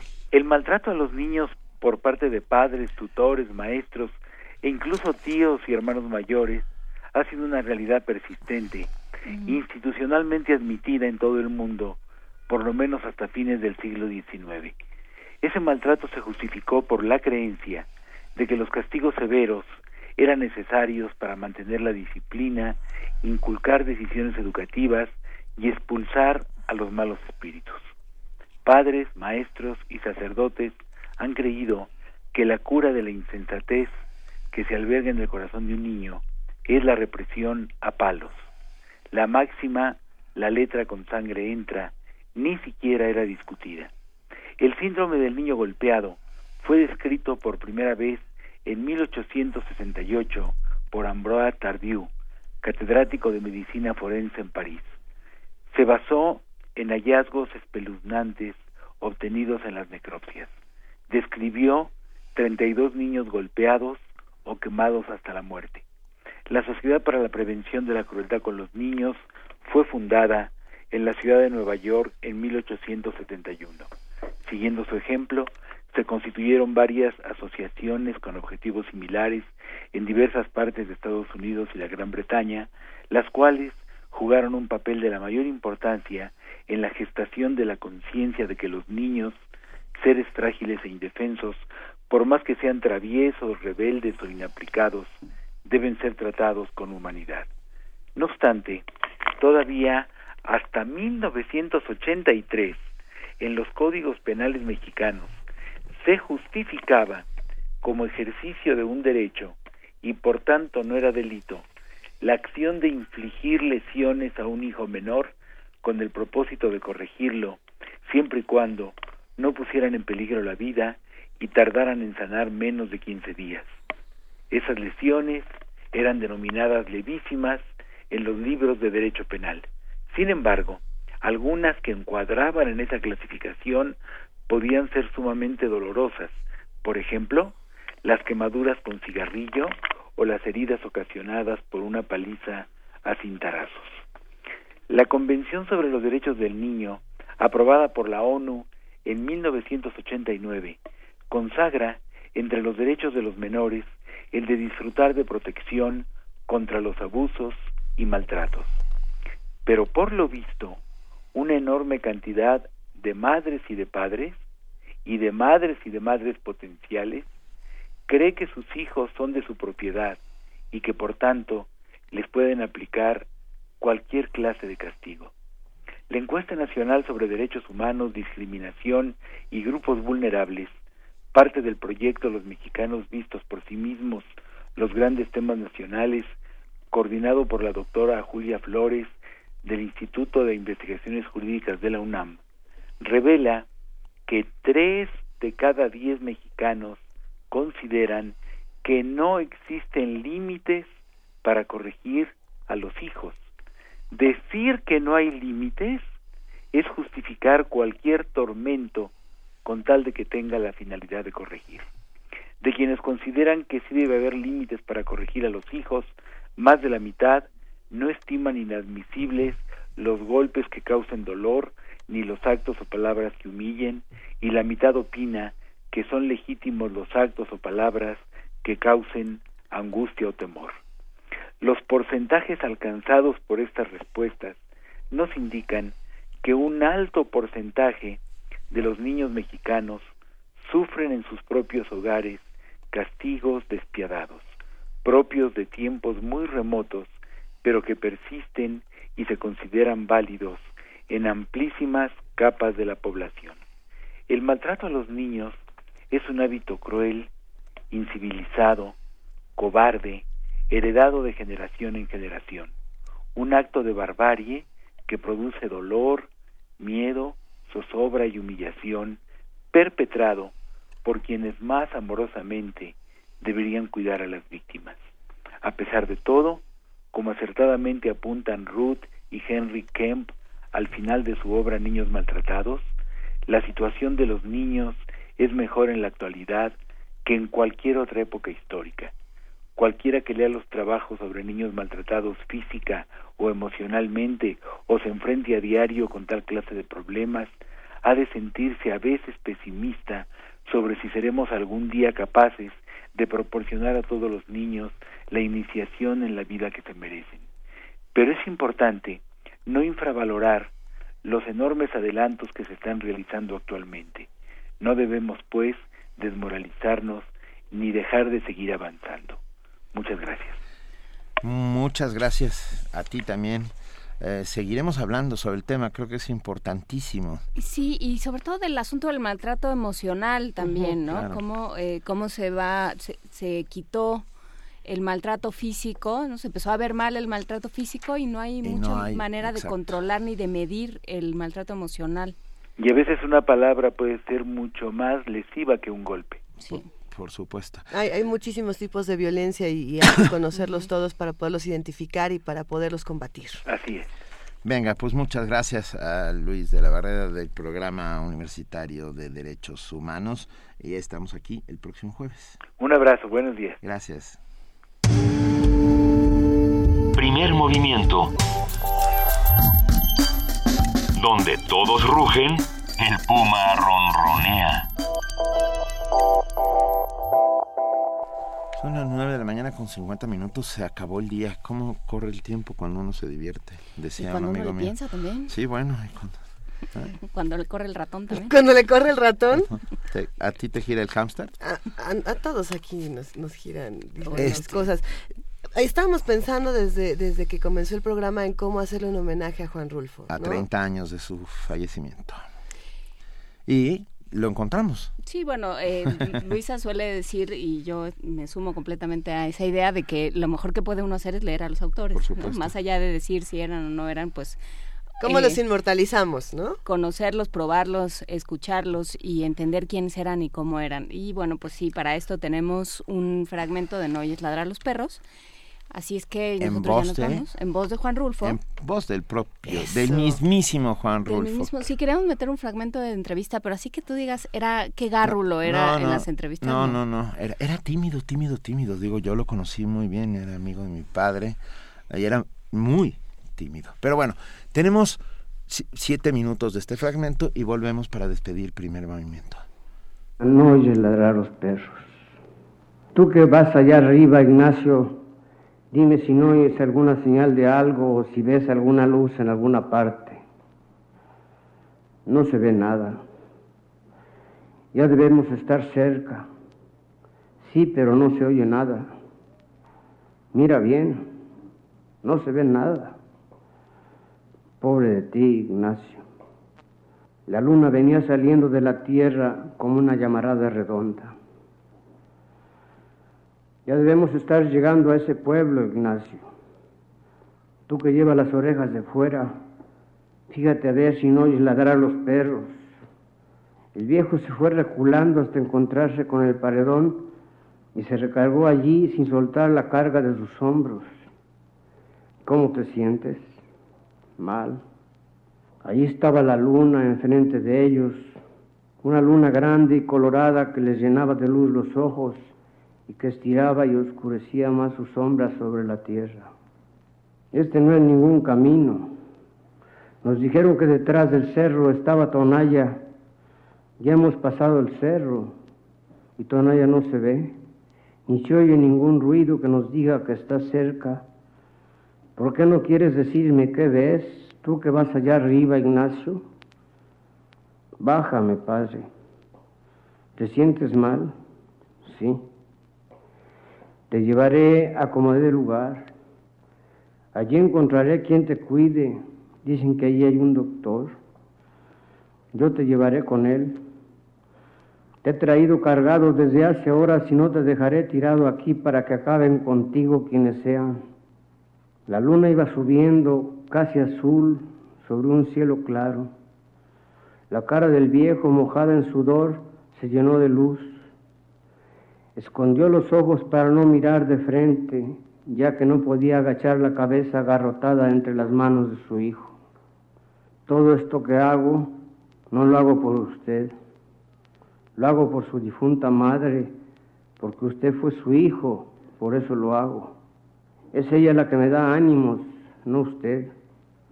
Comenzando porque a usted no le debo más que puras dificultades, puras mortificaciones, puras vergüenzas. Sudaba al hablar, pero el viento de la noche le secaba el sudor y sobre el sudor seco volvía a sudar. Me derrengaré, pero llegaré con usted a Tonaya para que le alivien esas heridas que le han hecho. Y estoy seguro de que, en cuanto se sienta usted bien, volverá a sus malos pasos. Eso ya no me importa. Con tal que se vaya lejos, donde yo no vuelva a saber de usted, con tal de eso. Porque para mí usted ya no es mi hijo. Lo dije desde que supe que usted andaba trajinando por los caminos, viviendo del robo y matando gente. Y gente buena. Desde entonces dije, ese no puede ser mi hijo. Mira a ver si ya ves algo o si oyes algo. Tú que puedes hacerlo desde allá arriba, porque yo me siento sordo. Te digo que no veo nada. Peor para ti, Ignacio. Tengo sed. Aguántate. Ya debemos estar cerca.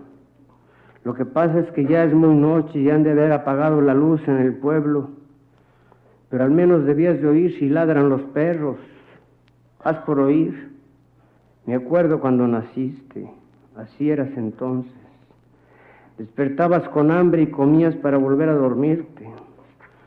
Y tu madre te daba agua porque ya te habías acabado la leche de ella. No tenías llenadero y eras muy rabioso. Nunca pensé que con el tiempo se te fuera a subir aquella rabia a la cabeza, pero así fue. Tu madre, que en paz descanse, quería que te criaras fuerte, quería que cuando tú crecieras irías a ser su sostén. No te tuvo más que a ti. El otro hijo que iba a tener la mató y tú la hubieras matado otra vez si ella estuviera viva a estas alturas. Sobre su cabello sintió que caían gruesas gotas como de lágrimas. ¿Lloras, Ignacio? Lo hace llorar a usted el recuerdo de su madre, ¿verdad? Pero nunca hizo usted nada por ella. Nos pagó siempre mal. Ya ve, ahora lo han medio herido. ¿Qué pasó con sus amigos? Los mataron a todos. Pero ellos no tenían a nadie. Ellos bien hubieran podido decir, no tenemos a quien darle nuestra lástima.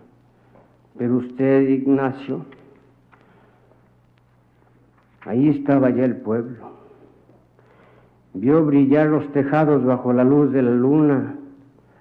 Tuvo la impresión de que lo aplastaba el peso de su hijo al sentir que las corvas se le doblaban en el último esfuerzo.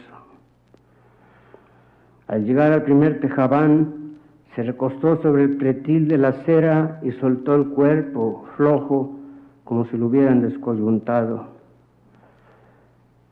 Destrabó difícilmente los dedos con que su hijo había venido sosteniéndose de su cuello y al quedar libre oyó como por todas partes ladraban los perros. Y tú no los oías, Ignacio, dijo, no me ayudaste ni siquiera con esa esperanza. Primer movimiento. Escucha la vida con otro sentido.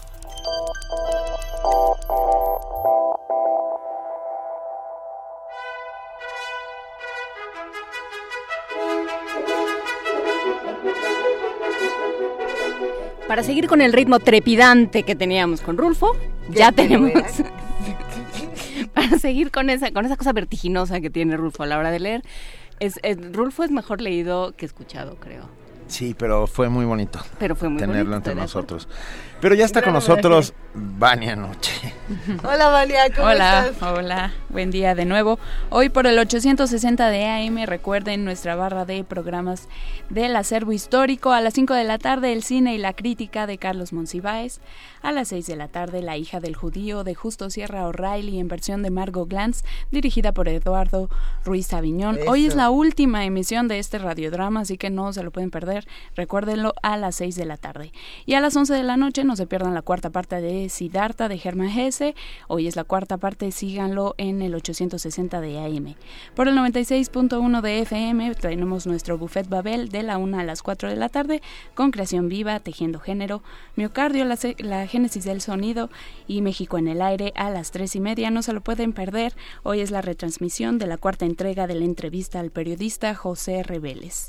Nuestro corte informativo de la tarde al terminar México en el aire, esto es en punto de las 3.50 de la tarde y por la noche tenemos resistencia modulada a las 9 de la noche con todos nuestros compañeros. De la noche, quédense con ellos y escuchen nuestro podcast en www.radiounam.unam.mx en el apartado de a la carta y encuentran nuestros podcasts de todos los todos los programas de todos lo- los años, bueno, del año, que medio. llevamos, El año y medio que llevamos. el año y Son medio que muchos, llevamos, son muchos, Vania, está son muchos bien. programas, entonces ahí pueden disfrutarlos todos y seguirnos en redes sociales como arroba Radio UNAM, en Instagram, Facebook y Twitter. Que Mm. tengan un excelente jueves. Igualmente. Gracias, Vania, igualmente. Mañana, querida. Ya nos vamos, Juan pero Inés. vamos a hablar de un curso de narración gráfica que es para, para ilustradores. Va a venir mañana Ricardo Peláez a platicar del asunto. Ah, vamos a hablar alegría. sobre eh, periodismo y libertad de expresión después de Charlie Hebdo. Vamos a platicar. Ya estoy haciendo esa cara que tengo desde... Sí, sí. Sí, Va a estar ¿quieres? interesante. Yo creo que es una gran discusión el papel de Charlie Hebdo en la actualidad. Pero bueno. y diversas cosas. Ya no tenemos que ir, pero muchísimas gracias a ustedes y muchísimas gracias a todos los que nos oyeron. Gracias, Juan Inés de esa. Gracias a todos los que hicieron posible el primer movimiento y por supuesto a los que hacen ahí todos los días comunidad con nosotros. Gracias, querida Luisa Iglesias. Muchísimas gracias, querido Benito Taibo. Nos despedimos y nos escuchamos mañana de 7 a 10 de la mañana. Esto fue el primer movimiento. El mundo desde la universidad.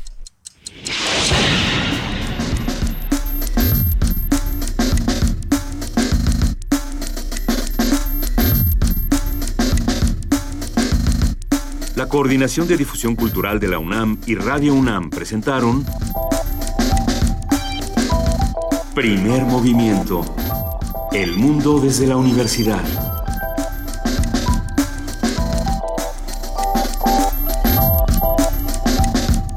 Operación técnica Arturo González. Información Antonio Quijano, Amalia Fernández, Miriam Trejo, Dulce García, Cindy Pérez Ramírez, Cristina Godínez, Abraham Menchaca, Vania Nuche y Patricia Palacios. Producción Silvia Cruz Jiménez, Frida Saldívar, Paco Ángeles, Ameyali Fernández y Tamara Quirós.